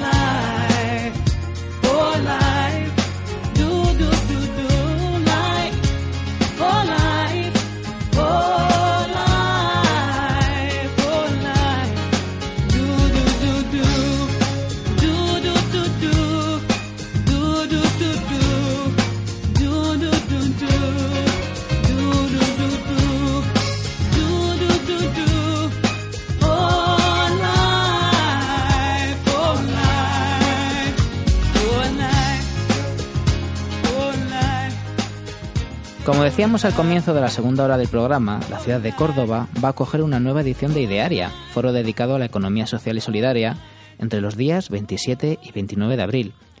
En esta decimotercera edición, número que seguro les va a dar buena suerte, el lema escogido ha sido por una economía que cuide la vida. Ya estamos al habla con Blanca Crespo, de Reas Andalucía, una de las entidades organizadoras de este encuentro, junto con Reas Red de Redes y también, por supuesto, la Cooperativa de Comercio Justo Idearia. Hola Blanca, ¿qué tal? Bueno, Hola, ¿qué hay? ¿qué tal, Blanca? Muchas gracias por estar aquí con nosotros. Gracias a vosotras. Cuéntanos un poco mm, más sobre qué es Idearia. Bueno, pues eh, Idearia es un encuentro eh, bienal que se celebra cada dos años desde 1991, eh, organizado en primer término por la cooperativa IDEA, que es una cooperativa de comercio justo que tiene base en Córdoba y también en, en Madrid. Y, y bueno, y en los últimos años se ha incorporado a, a la organización de este, de este encuentro real, la Red de Economía Alternativa y Solidaria, una red de redes que funciona a nivel estatal, está compuesta por 14 redes territoriales y, y cuatro sectoriales, y es un espacio abierto a la ciudadanía, evidentemente, pero tiene mucho carácter interno, el 70% son entidades y personas que forman parte de la red a nivel estatal, y es un espacio para el encuentro y para el debate, el intercambio de conocimientos y propuestas que se vienen trabajando eh, en los territorios y las organizaciones. Oye, ¿y en por, torno, por supuesto, a la economía social y solidaria, claro está. claro. ¿por qué este lema de una economía que cuide la vida? A mí este lema me gusta, ¿eh? bueno, ¿eh? A todos. Sí, bueno, pues eh, bueno, yo creo que, es un lema en el que en el que la economía social y solidaria se siente cómoda trabajando, lleva mucho tiempo apostando por eso, ¿no? Visibilizando que bueno que existen otras formas, otros modelos económicos que pongan en el eje de, del quehacer económico y en el punto de mira a las personas y al entorno, ¿no? Al medio, a la vida en definitiva y no al capital, al lucro como como el sistema económico convencional, el capitalismo. Y, y, bueno, en esa confluencia se encuentra con la economía feminista, que también lleva muchos años demandando eh, una mirada una mirada más humana y, y, respetuosa, ¿no? Y bueno, desplazar el, el eje también de atención, ¿no? De, de, los mercados y de, y de las relaciones monetarias a otro tipo de cuestiones y, y llegar un poco a, a la, yo creo, al al mensaje primigenio, al sentido primigenio de, del término economía, que no es sino satisfacer las necesidades en base a los recursos que te tienen, ¿no? Y de una manera, por supuesto, respetuosa con el, con el medio. Entonces, este año se quiere hacer el, el este, se, interpela este leitmotiv, ¿no? Por una economía que cuide la vida, buscando seguir profundizando en, en esos debates que, que esas confluencias que se vienen dando en los últimos años entre la economía solidaria y la economía feminista y que comparten este, este objetivo último de, del quehacer económico, ¿no? Cuidar la vida en definitiva. Oye, Blanca, ¿y me, me puedes así decir un poco qué es esto de la economía feminista? Eh, bueno, hay muchas muchas personas que podrían que podrían comentarlo mejor. Yo soy una amante y una y una y una convencida, pero bueno, hay muchas expertas, muchas de ellas vendrán al encuentro al encuentro de Idearia, ¿no? Entre ellas, por ejemplo, Astrid Agenzo, eh, que va a ser una de las que las que inaugure la, la presentación en un diálogo con, con Saroa Pérez, una compañera de Real Euskadi que lleva también mucho tiempo trabajando trabajando en esta línea, ¿no? Y bueno, como dice Astrid Agenzo, eh, como las tres cosas principales quizás que podríamos hablar de la economía de la economía feminista por un lado es el cuestionamiento que hace de los límites de lo que se considera economía en el mundo en el mundo actual no y que como decía antes pues se centra principalmente en lo que ocurre dentro de los mercados y lo que digamos las transacciones que tienen lugar por vía monetaria dejando de un lado eh, a las propias personas a la satisfacción de las necesidades de estas y, y, y bueno y, y cómo redistribuimos los recursos no y deja de lado otros agentes como el Estado como los hogares como la comunidad no entonces, eso por un lado, ¿no? El cuestionamiento de la economía en un sentido clásico es, una rama eh, heterodoxa de la economía que, que, cuestiona la economía clásica o neoclásica en la que andamos actualmente desde, desde la base, ¿no? Por otro lado, por supuesto, eh, pues pone en valor la importancia de las relaciones de desigualdad de género dentro de la economía, ¿no? Y cómo afectan esos procesos económicos y eh, en base a unas desigualdades que hay entre hombres y mujeres, ¿no? Y, y, no entra solamente en la desigualdad entre ellas, sino en los conceptos, en las estructuras eh, que conceptualmente eh, digamos, en los que conceptualmente se, se imbrica actualmente la economía y cómo tiene distintas, distintos impactos, ¿no? Y por otro lado, también insisten mucho las economías, las economistas feministas en, plantear que la economía eh, feminista es eh, una corriente teórica, pero también es un lugar para la acción, es una apuesta política, ¿no? Y la economía feminista tiene un componente de movimiento social y un componente de, movimiento y proceso transformador también muy fuerte. Uh. Entonces, eh, lo que me planteas al final es que parece que, vamos, está llamado a relacionarse y a entrelazarse con la economía social y solidaria, ¿no? ¿Hasta qué estado están relacionadas ambos tipos de, de economía? Eh, bueno, eh, es una, pregunta compleja, ¿no? Y depende, yo creo, también de, cómo de cómo la mires. Eh, yo creo que el fin último, y que se podría perfectamente, yo creo, canalizar o, o, o visibilizar a través de, del lema, ¿no? Este de una economía que cuide la vida, eh, es totalmente compartido tanto por la economía social y solidaria como la economía feminista, ¿no? Eh, pero cada cual, yo creo que en los últimos años eh, han ido, bueno, pues como son corrientes que no son corrientes estancas, sino que se retroalimentan del entorno en el que viven, son corrientes teóricas que beben también mucho de la práctica, que hay una, una, una, una dirección bidireccional. Eh, como pasa también con el ecologismo ¿no? y el feminismo, que ha dado lugar a corrientes como el ecofeminismo o el ecologismo social. Eh, y yo creo que el objetivo último eh, es compartido. Luego las formas o, o, determinada la trayectoria de la que viene cada, cada una de las corrientes es distinta y de ahí el sentido de ponerlas a dialogar como si vienen dialogando desde hace mucho tiempo, ¿no?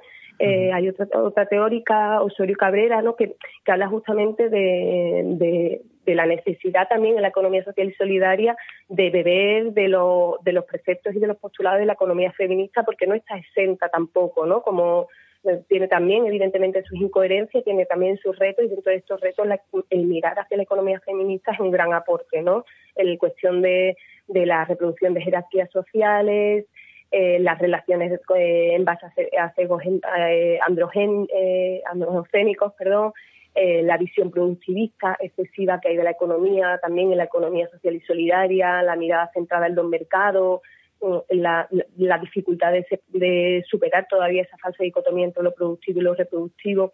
Es decir, hay mucho, hay mucho camino todavía por recorrer, tanto en la economía solidaria como en la economía feminista, y, y por eso yo creo que encuentros como este, como el de Idearia, que por cierto aprovecho para recordar que comentar que es el 28-29 que creo que antes habéis dado algunas fechas. ¿De qué mes? ¿De qué mes estamos eh, de, hablando? De abril, de abril, en Córdoba, 28-29 de abril pues yo creo que son más que más que pertinentes este tipo de espacios donde se pongan a dialogar eh, personas y experiencias que vienen de que comparten ese mismo objetivo común pero que tienen también pues sus propias trayectorias y sus propias propuestas no y ver mm. cómo cómo confluyen es muy interesante el camino que ya se está haciendo. Por ejemplo, la auditoría social ¿no? de, de Arreas pues, avanzaba los pasos adelante que se dan en muchos ámbitos relacionados con la economía feminista. ¿no? por ejemplo, el tema de que son empresas, las de Arreas me refiero, las de la economía social y solidaria, donde hay una mayor conciliación, donde hay una mayor participación de, las mujeres, y, no solamente en la empresa, sino en la toma de decisiones. O sea que, digamos que, como tú bien decías, son propuestas también para la acción, no es una cuestión solo teórica, o sea que ya hay empresas que funcionan en esos parámetros. Sí, sí, sí, desde luego. Yo creo que la, teoría y la práctica, eh, vamos, van, van de la mano y beben la una de la otra y no pueden darse por, por separado, ¿no? Y en propuestas eh, como bueno, en la economía social y solidaria se insiste mucho en las buenas prácticas, ¿no? Como un ejemplo, más allá de la Carta de la Economía Social y Solidaria, que son los principios, la carta que recoge los principios, los principios de la economía solidaria, las buenas prácticas siempre son ejemplos que se, que se ponen sobre la mesa, ¿no? Y son realidades eh, cotidianas que se dan en los territorios y que quedan, como bien dice, reflejadas en, en esos balances, en esas auditorías sociales o en tantas otras acciones, ¿no? Pero por supuesto que, que, todo este tipo de cuestiones no se quedan solo en, en los manuales o en los o en los atriles, sino que evidentemente son realidades que se están construyendo día a día, ¿no? Y que están ofreciendo sobre todo, ¿no? O sea, que, están ofreciendo alternativas eh, a la satisfacción de las necesidades de las personas eh, cada día desde un espectro más amplio, ¿no? Y yo creo que eso también es, un logro y un acierto actualmente de la economía solidaria, ¿no? Cómo está aterrizando y cómo está siendo capaz de dar respuesta a las necesidades que el sistema actual no está siendo capaz de, responder, ¿no? entonces, ¿por qué, ¿por qué sigue costando tanto cuando hablamos de cosas que ya suceden y que se, y que se ponen en marcha y en empresas pequeñas y, funciona y es posible, pero en cambio vemos que sigue siendo muy difícil en, en, los ámbitos de la economía más convencional. ¿Cómo es posible ¿no? que haya tantas empresas en, las que no haya mujeres en los porque órganos no de... se quiere el cambio. Exactamente. Está clarísimo, Dani. O sea, no se quiere, ¿no? no es una cuestión de imposibilidad técnica, ¿verdad? Porque al final en la economía, cuando no se quiere hacer algo, no es que es un tema que técnicamente te sacamos una fórmula matemática que nos hemos inventado. Fíjate, estuve leyendo un artículo que, por ejemplo, los bancos en, Finlandia, desde que lo, gestionan las mujeres, son bancos que tienen muchos más beneficios que los que están gestionados por hombres. Esto no sé si sirve de algo. Hombre, claro, que hay, mucha experiencia, ¿no? Yo coincido en que es una cuestión de, voluntad política y de falta de interés, ¿no? Al final de lo que hablamos es de, de poder, quién ostenta el poder, quién ostenta los beneficios y, y quién o quiénes somos, somos capaces de, ejercer un contrapoder, un poder alternativo, de empoderarnos y marcar otra nueva regla del juego, ¿no? O sea, al final es una cuestión que es muy difícil, evidentemente, porque hay toda una batería de imaginarios que es muy difícil de romper, ¿no? Como en la sociedad actual, pues eh, ensalza por, por múltiples herramientas la publicidad, el marketing, ensalza el individualismo, el lucro, el, una figura de hombre blanco, eh, triunfador, que no depende de nadie, aunque realmente está dependiendo de todo el mundo porque somos seres interdependientes, como bien pone sobre la mesa la economía feminista. Entonces, eh, bueno, pues eh, desde luego que es una y se sigue es, una batalla, ¿no? Es una batalla diaria que, que, yo creo que, está dando pasos, ¿no? Sí, sí, claro, claro. Se sigue fomentando la guerra de sexos también constantemente. Sí, sí, sí, sí, sí, claro, claro, desde, desde luego. Y bueno, a lo que comentabas antes, ¿no? O sea, bueno, yo creo que al final la economía feminista habla de mujeres, pone, pone el acento también ¿no? sobre la realidad de muchas mujeres que están invisibilizadas, pero no es una economía de mujeres, ¿no? es una economía de personas, de planetas, eh, lo único que tiene otro tipo de postulados que se vienen asociando muchas veces a valores femeninos o que, o que hay muchas mujeres teóricas que están poniendo sobre la mesa, ¿no? pero no es una economía de mujeres. ¿no? Entonces, al final son planteamientos y son propuestas que son eh, para, para las personas. ¿no? Yo, yo lo veo como una economía de, de cuidados eh, para las Claro. personas, centrada, que pone la, la vida y el, cuida- el cuidado de la vida en Eso el es, centro. una, eso es una energía femenina, no tiene que ver simplemente con las mujeres, sino que es una energía femenina. La energía femenina es la del cuidado de la vida. Sí, pero que puede estar en hombres también, Exacto, evidentemente. totalmente. Claro, está, está en hombre. A mí me, me llama mucha atención muchas veces. Creo que está, no, que está reprimida y que se, se manifiesta en muchos hombres cuando limpian el coche con mucho celo, cuando tienen ahí, ¿no? Sus fetiches, esto y dice, es la necesidad de cuidar, ¿no? La necesidad de cuidar la tenemos todas, ¿no? Bueno, eso es, un, eso es un ¿no? poco derecho. tópico, pero si tú ves a, a- Yo desde luego en estos últimos 30 años o algo así, ves muchísimos hombres ya en los parques cuidando a sus hijos, jugando con ellos, paseándoles en carritos hace 40 años. Eso no lo veías aquí en España.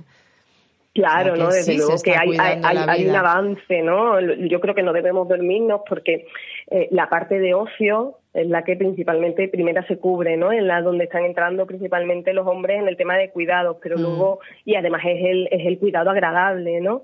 Pero Sí. luego hay muchas otras tareas y esto lo vemos también la- las encuestas de, de uso del tiempo, ¿no?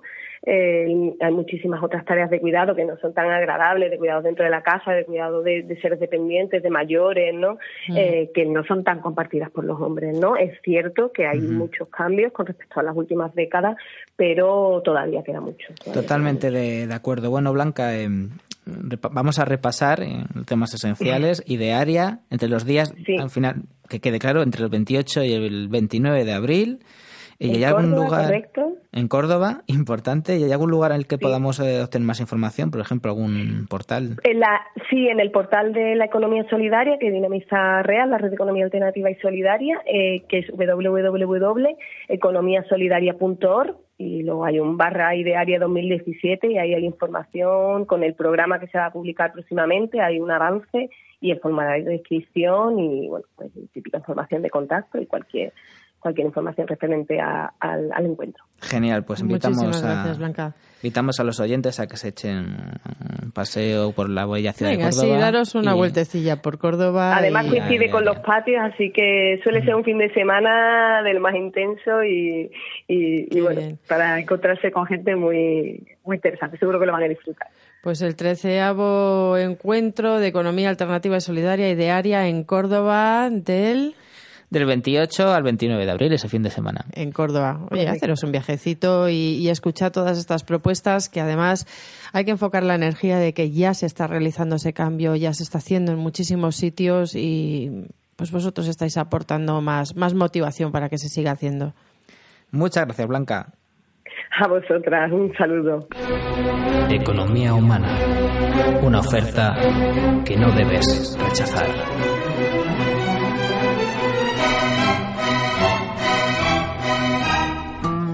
Chiquillo, no quiero plato fino. Vengo del trabajo y no me apetece pato chino. A ver si me aliña. Y un gazpacho con su ajo y su pepino. Papa con arroz bonito, con tomate, cochifrito, caldereta, migas con chocolate, cebolleta en vinagreta, bacalao al y un poquito de perejil. Chiquilla, que me dio unos cursillos pa' que coma bien. Eso ya lo sé, pero chiquillo, dame pepinillo, que yo lo remojaré con una copita de ojen. Permasa, vamos aquí, ¿qué es lo que pasa? ¿Pero qué quieres pa' comer? Me saquita el hambre con la guasa. Pues vete al carajo. Calla y limpia la cocina dándole con el estropajo. Papa con arroz bonito, con tomate, cochifrito, carrereta, miga con chocolate, cebolleta en vinagreta, morteruelo, la con congrelo, el bacalao a y un poquito de perejil.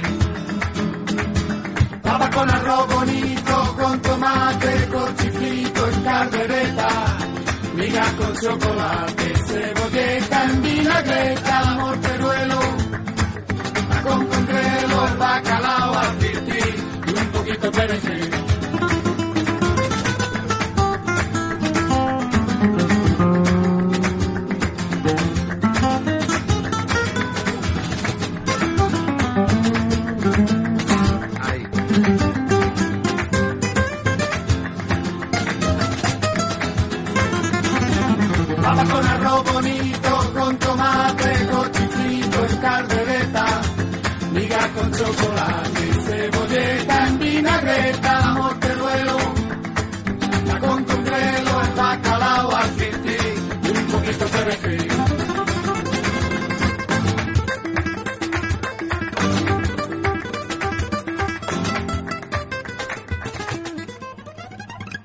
¿Conocías esta versión de la canción? Pues no, la verdad es que no, Dani. ¿Sabes lo que pasa? Que a estas alturas que todavía estemos aquí dándole importancia a que la comida la hace una y el otro no y el tal, no sé, no me va. ¿eh? Bueno, a mí me ha parecido una interesante transición entre un tema feminista y otro de alimentación, que es lo que vamos a hablar ahora. Porque ahora vamos a hablar de Biolibere, que es un economato ecológico que está en Getafe. Se trata de un proyecto de la Asociación Libere, Educación y Desarrollo. Emilio Lázaro es maestro, educador social y miembro de esta asociación. Hola, Emilio, ¿qué tal estamos? Hola, buenos días, ¿qué tal? Bien, ¿Qué tal, aquí Emilio? estamos. Muy bien, gracias. ¿Y vosotros? Pues aquí contigo. A ver, que nos cuentes un poquito. Sí. Cuéntanos qué es eh, la Asociación Libere. Bueno, pues la Asociación Libere nació en el año 2013. Es un grupo de personas de aquí de Getafe. Entonces, bueno, la idea era crear un proyecto que aportase algo más a, la- lo que es a la vida continua de lo que es Getafe. En ese sentido, eh, sí que hicimos un proyecto basado en cuatro, en cuatro patas, que era un tema, el tema cultural, desarrollar, eh, hacer proyectos educativos relacionados con el tema cultural. Luego también, eh, por nuestra trayectoria anterior que veníamos trabajando, eh, nosotros estamos muy ligados a ONGs y a intervención social con jóvenes. También hacíamos formación con entidades sociales y con educadores sociales. Luego teníamos una tercera pata, que era el tema de trabajar el consumo responsable, consumo alternativo, como un poco alternativa a lo que es a- al consumo actual, al consumo capitalista. Y luego, por otro lado, también hacer apoyos a iniciativas locales de aquí de Getafe, de la zona sur de Madrid. Y bueno, con el paso empezamos con el tema del teatro, empezamos con el tema de formación de educadores y empezamos con el tema del consumo responsable. El problema fue que el tema del consumo responsable eh, enfocamos en un proyecto que es, como habéis dicho, Bioliber Economato Ecológico y casi nos ha acaparado eh, lo que es la actividad al 100% de lo que es la asociación. Claro, es que no es, no es peccata minuta ¿eh? un negocio así. Sí, sí, sí. Bueno, int- intenta ser además un negocio un poco alternativo. porque la idea, aparte de lo que es de facilitar productos ecológicos a un precio razonable en la zona sur de Madrid, pues también es aportar un- algo más como que es el tema de formación, formación en cuanto a lo que es eh, salud eh, natural, lo que significa consumir productos ecológicos. Y luego eh, además bueno pues un poco eh, lo que es hacer talleres educativos y luego también apoyar a iniciativas que había a nivel local como por ejemplo un huerto urbano que hay en un barrio aquí de Getafe que se llama El Bercial que un grupo de vecinos se acercó a nosotros pues le apoyábamos en la idea y ahí estamos embarcados Es decir, que, que abordáis, digamos, un montón de no solamente el, el consumo propiamente dicho, sino todo lo que está relacionado con el consumo responsable. Sí, sí, por ejemplo, tenemos un acuerdo con Son Energía, la cooperativa Son Energía, que me imagino que ya habéis hablado No de suena. ella en vuestros programas. Sí. Suena un poquito, ¿verdad? sí. Entonces, bueno, nosotros somos socios de hace mucho tiempo de la cooperativa, pero Ujú. que sí les propusimos el que poder hacer un punto de información en, nuestra, en nuestro economato una vez al mes en la zona sur de Madrid. Un poco pues para orientar a la gente que quisiese saber sobre lo que son las energías renovables y luego, bueno, pues animarles a hacer contratos con esta cooperativa. Y eso lo hacemos una vez al mes. Trabajáis principalmente con, con productores eh, locales, ¿no? Sí, trabajamos con productores locales. Bueno, esa es, digamos, esa es nuestro objetivo. Con productores locales y sobre todo también que hagan un respeto, aparte por el medio ambiente, porque sean productos ecológicos, porque tengan una economía, es decir, que tengan unas relaciones laborales justas también, es decir, que, que Oye, no se Emilio. a explotar a la gente, ese tipo de cosas. Claro, Sí, si una- Claro, claro, Mm. esa es la idea. También es verdad que, que, bueno, el, el trabajar a nivel local también te a nivel local, eh, digo, digamos en distancias cortas, ¿no? Mm. Pues también te limita lo que es en la variedad de productos. Entonces sí que optamos en su momento, bueno, pues entender lo que es eh, lo local en un sentido un poquito más amplio. Es decir, pues para poder tener un poquito más de variedad. Mm. Aparte de trabajar con agricultores de Madrid, de Segovia, de Ávila, pues ya estamos trabajando también con agricultores pues de La Rioja, de Navarra y con cooperativas de Murcia y de Málaga también, de la- del Valle del Guadalhorce fundamentalmente. Entonces Oye. eso conseguimos una variedad y, y, bueno, por lo menos que la gente haga esa transición al consumo ecológico, por lo menos que tenga esa variedad. Y luego sí que es verdad que cuando se acercan allí al, al economato, les insistimos en que decir, oye, el tomate en invierno no es de, no es de época, no te vas a ver, no es de temporada. Claro, es que hay que volver a Eh, educar a la gente con, con el tipo de, de productos que se consumen, que tienen, que ser, claro. tienen que ser de temporada para que realmente además tengan todos esos nutrientes. Una cosilla, Efectivamente. Emilio. Dime. Los Dime, dime. productos ecológicos eh, que estáis eh, teniendo ahí en el economato, ¿se- Sí. ¿exigís que tenga certificación ecológica o pueden ser también productos eh, no sé, de, de- de agricultura tradicional que cumplen exactamente lo mismo, pero que no tienen esa certificación? Bueno, eh, mira, en un principio eh, es una muy buena pregunta. En un principio eh, nosotros exigimos certificación ecológica. Sí que es verdad que también estamos trabajando con agricultores que les estamos apoyando en ese sentido, consumiendo sus productos que están en proceso de transición a la- al tema ecológico. Y tienen el sello que se llama así, que se llama en transición. Es decir, porque lo que es el sello ecológico exige tres años, tres años que, que no se le eche ni herbicidas, ni pesticidas, ni nada. Entonces hay agricultores que sí que han empezado hace poco, además con la crisis económica mucha gente se ha, ha vuelto al medio rural para empezar a, eh, con proyectos de agricultura ecológica. Para que digan que las crisis eh, son malas. Esto es bueno. Sí, bueno, yo creo que en ese sentido tiene una parte buena. Sí, sí. Bueno, a nosotros nos tocó de lleno la crisis económica, porque nosotros, claro, nos fuimos al paro después de muchos años trabajando en nuestros ámbitos y nos hemos tenido que reinventar, pero reinventar con una cosa que realmente nos gusta, nos apetece y que aporte algo nuevo. Oye, ¿qué tipo de productos se suelen comprar más en, ahí en, en el economato? En el economato físico, ¿no? Porque también tenéis tienda Sí, online. tenemos eso, es, tenemos tienda online y tenemos tienda física. Entonces, los productos fundamentalmente trabajamos con el fresco, con fruta y verdura. También estamos trabajando con carne ecológica, carne que viene de Segovia, de cerdo, eh, de ternera y de pollo, que son, bueno, son familias que ya llevan unos años trabajando en el tema ecológico y la verdad que lo están haciendo estupendamente. Nosotros solemos ir a visitar casi todas las instalaciones de, los productores, porque nos gusta conocerlos, nos gusta tener relación directa con ellos, les compramos directamente y nos gusta ver cómo, cómo lo están haciendo y que nos expliquen y verlo in situ, vamos. Entonces, bueno, este tipo de. Luego, bueno, luego ya tenemos productos, eh, tenemos cosmética también, y productos de limpieza, fundamental que sean ecológicos también, porque la cantidad de químicos Sí. que metemos en el hogar es terrible y que nos echamos al cuerpo. Y además estamos apoyando un proyecto de una cooperativa de cosmética que ha nacido aquí en Getafe, de cosmética natural. No tiene el sello todavía, están en ello, pero sí que lo apoyamos porque pero están utilizando productos ecológicos 100%. Entonces, bueno, es una idea también de crear sinergias aquí en, lo local, hacer un poco de desarrollo local. Y también tenéis grupos de, de consumo, o se pueden crear grupos de consumo, ¿no?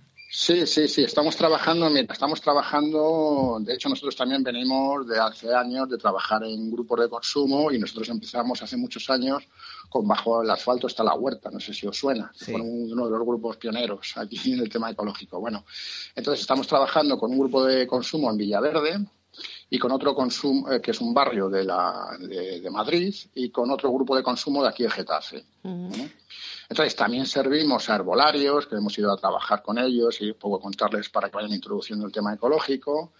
estamos metiendo también en hostelería, nos está costando un poco, pero la gente que ha, bueno, por lo menos está metiendo algún plato, alguna variedad ecológica, está teniendo mucho éxito. Entonces, bueno, pues de alguna manera estamos difundiendo todo este consumo alternativo y dentro de canales más bien normalizados, ¿no? Como puede ser un herbolario, puede ser un restaurante, por intentar normalizar el consumo ecológico. Genial, es me parece, el- me parece genial todo lo que estáis haciendo. O sea, Getafe va a ser Getafe verde total, ¿eh? Y totalmente Sí, sí, sí. liberado. Casi, lo diría así, ¿no?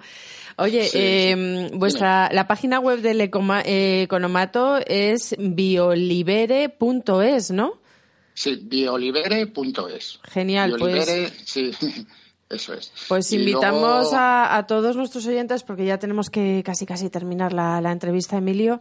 Eh, Sí. invitamos a todos los oyentes que entren en vuestra página web. Mm, sé que sois muy locales. Yo no sé si vosotros luego entregáis eh, productos Sí. eh, mucho más lejos, pero. Sí, hombre, aquí en la zona local estamos trabajando sobre todo en la zona sur de Madrid, Ujú. que Getafe, Leganés, Parla, los distritos de la zona sur de Madrid capital, el tema del Genial. fresco. Y luego ya en toda España, pues sí, nos, nos, nos llaman y, eh, Mm. y, y enviamos pedidos pues, de, de cosmética, envasados, fresco no, porque es más complicado. Mm. Y bueno, que el fresco lo compren en las tiendas ecológicas de, De la zona. local, de Claro, la zona. claro que sí. Eso es. Sí, Pues muy bien, bueno, Emilio. Pues muchísimas gracias. Eh, me encanta lo que estáis haciendo y me encanta todo lo que estáis sembrando también ahí en, en el sur de Madrid. Nunca mejor dicho. Vale. Venga, pues muchas gracias a vosotros y suerte con lo de la economía humana, que mucha falta hace. Sí, sí, hace falta y gracias a proyectos como el vuestro nosotros hacemos programa. Vale, muy bien, venga. Muchas gracias, Un Emilio. fuerte. Gracias a vosotros. Pues nada, los oyentes biolibere.es y sobre todo a los que están en el sur de Madrid, que se quede todo bastante local. Biolibere, las dos con Bs. Que quede claro. Exacto, Exacto. ¿eh? biolibere.es.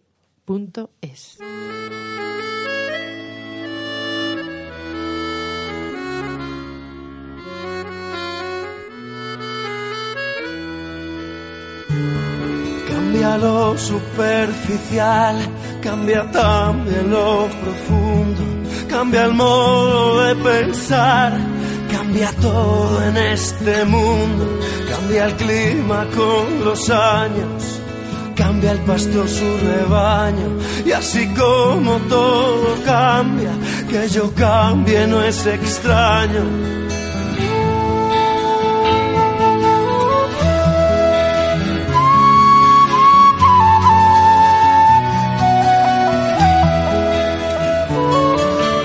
Más fino brillante, de mano en mano su brillo.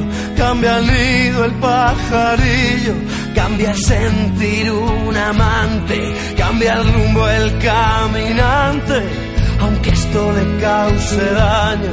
Y así como todo cambia, que yo cambie no es extraño. Cambia, todo cambia.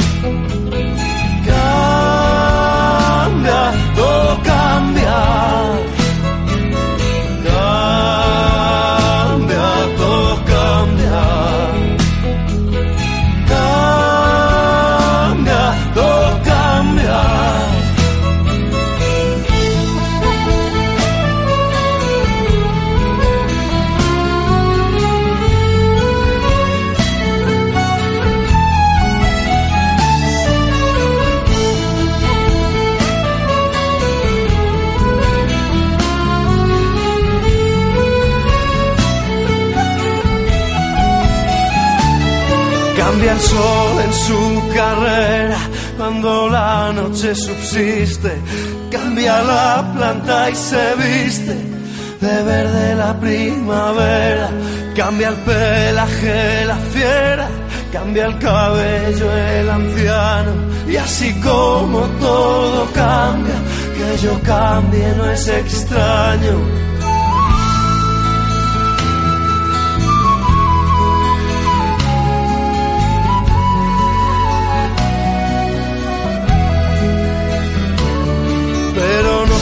Cambia mi amor por más lejos que me encuentre, ni el recuerdo ni el dolor de mi pueblo y de mi gente.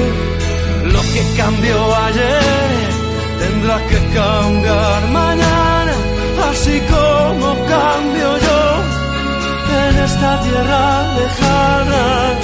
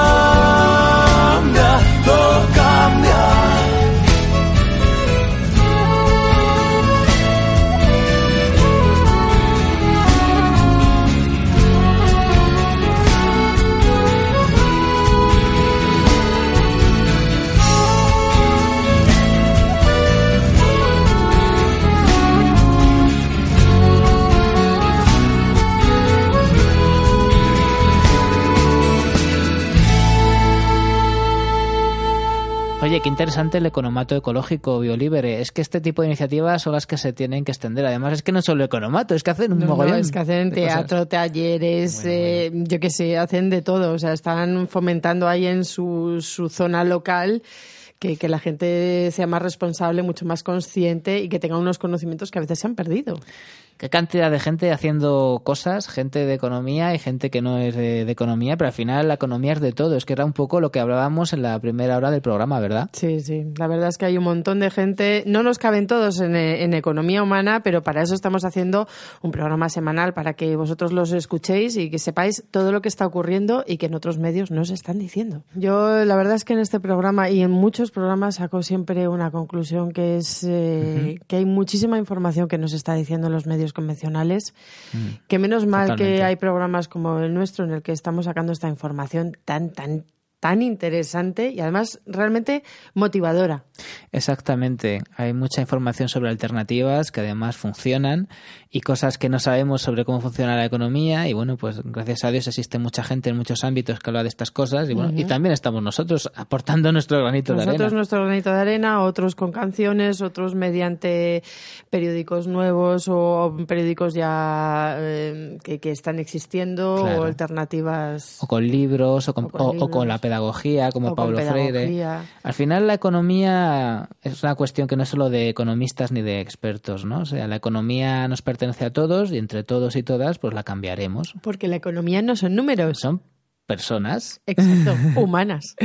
En economía humana. Esa es la, la conclusión de hoy y sobre todo lo que nos tiene que llevar a, a seguir en este impulso de un cambio económico en el que todas y todas y todos pues eh, Todos tenemos algo que hacer, Todos. evidentemente. Esperamos que en este programa os hayamos aportado una información estupenda, que hayáis apuntado a las páginas web. Si no, ya sabéis que en iVoox tenemos ahí nuestro canal de Economía Humana, que podéis volver a escuchar el programa de radio. Muchísimas gracias y gracias a todos, porque si nos estáis escuchando es que vais a mejorar el mundo. Muchas gracias. Hasta la próxima.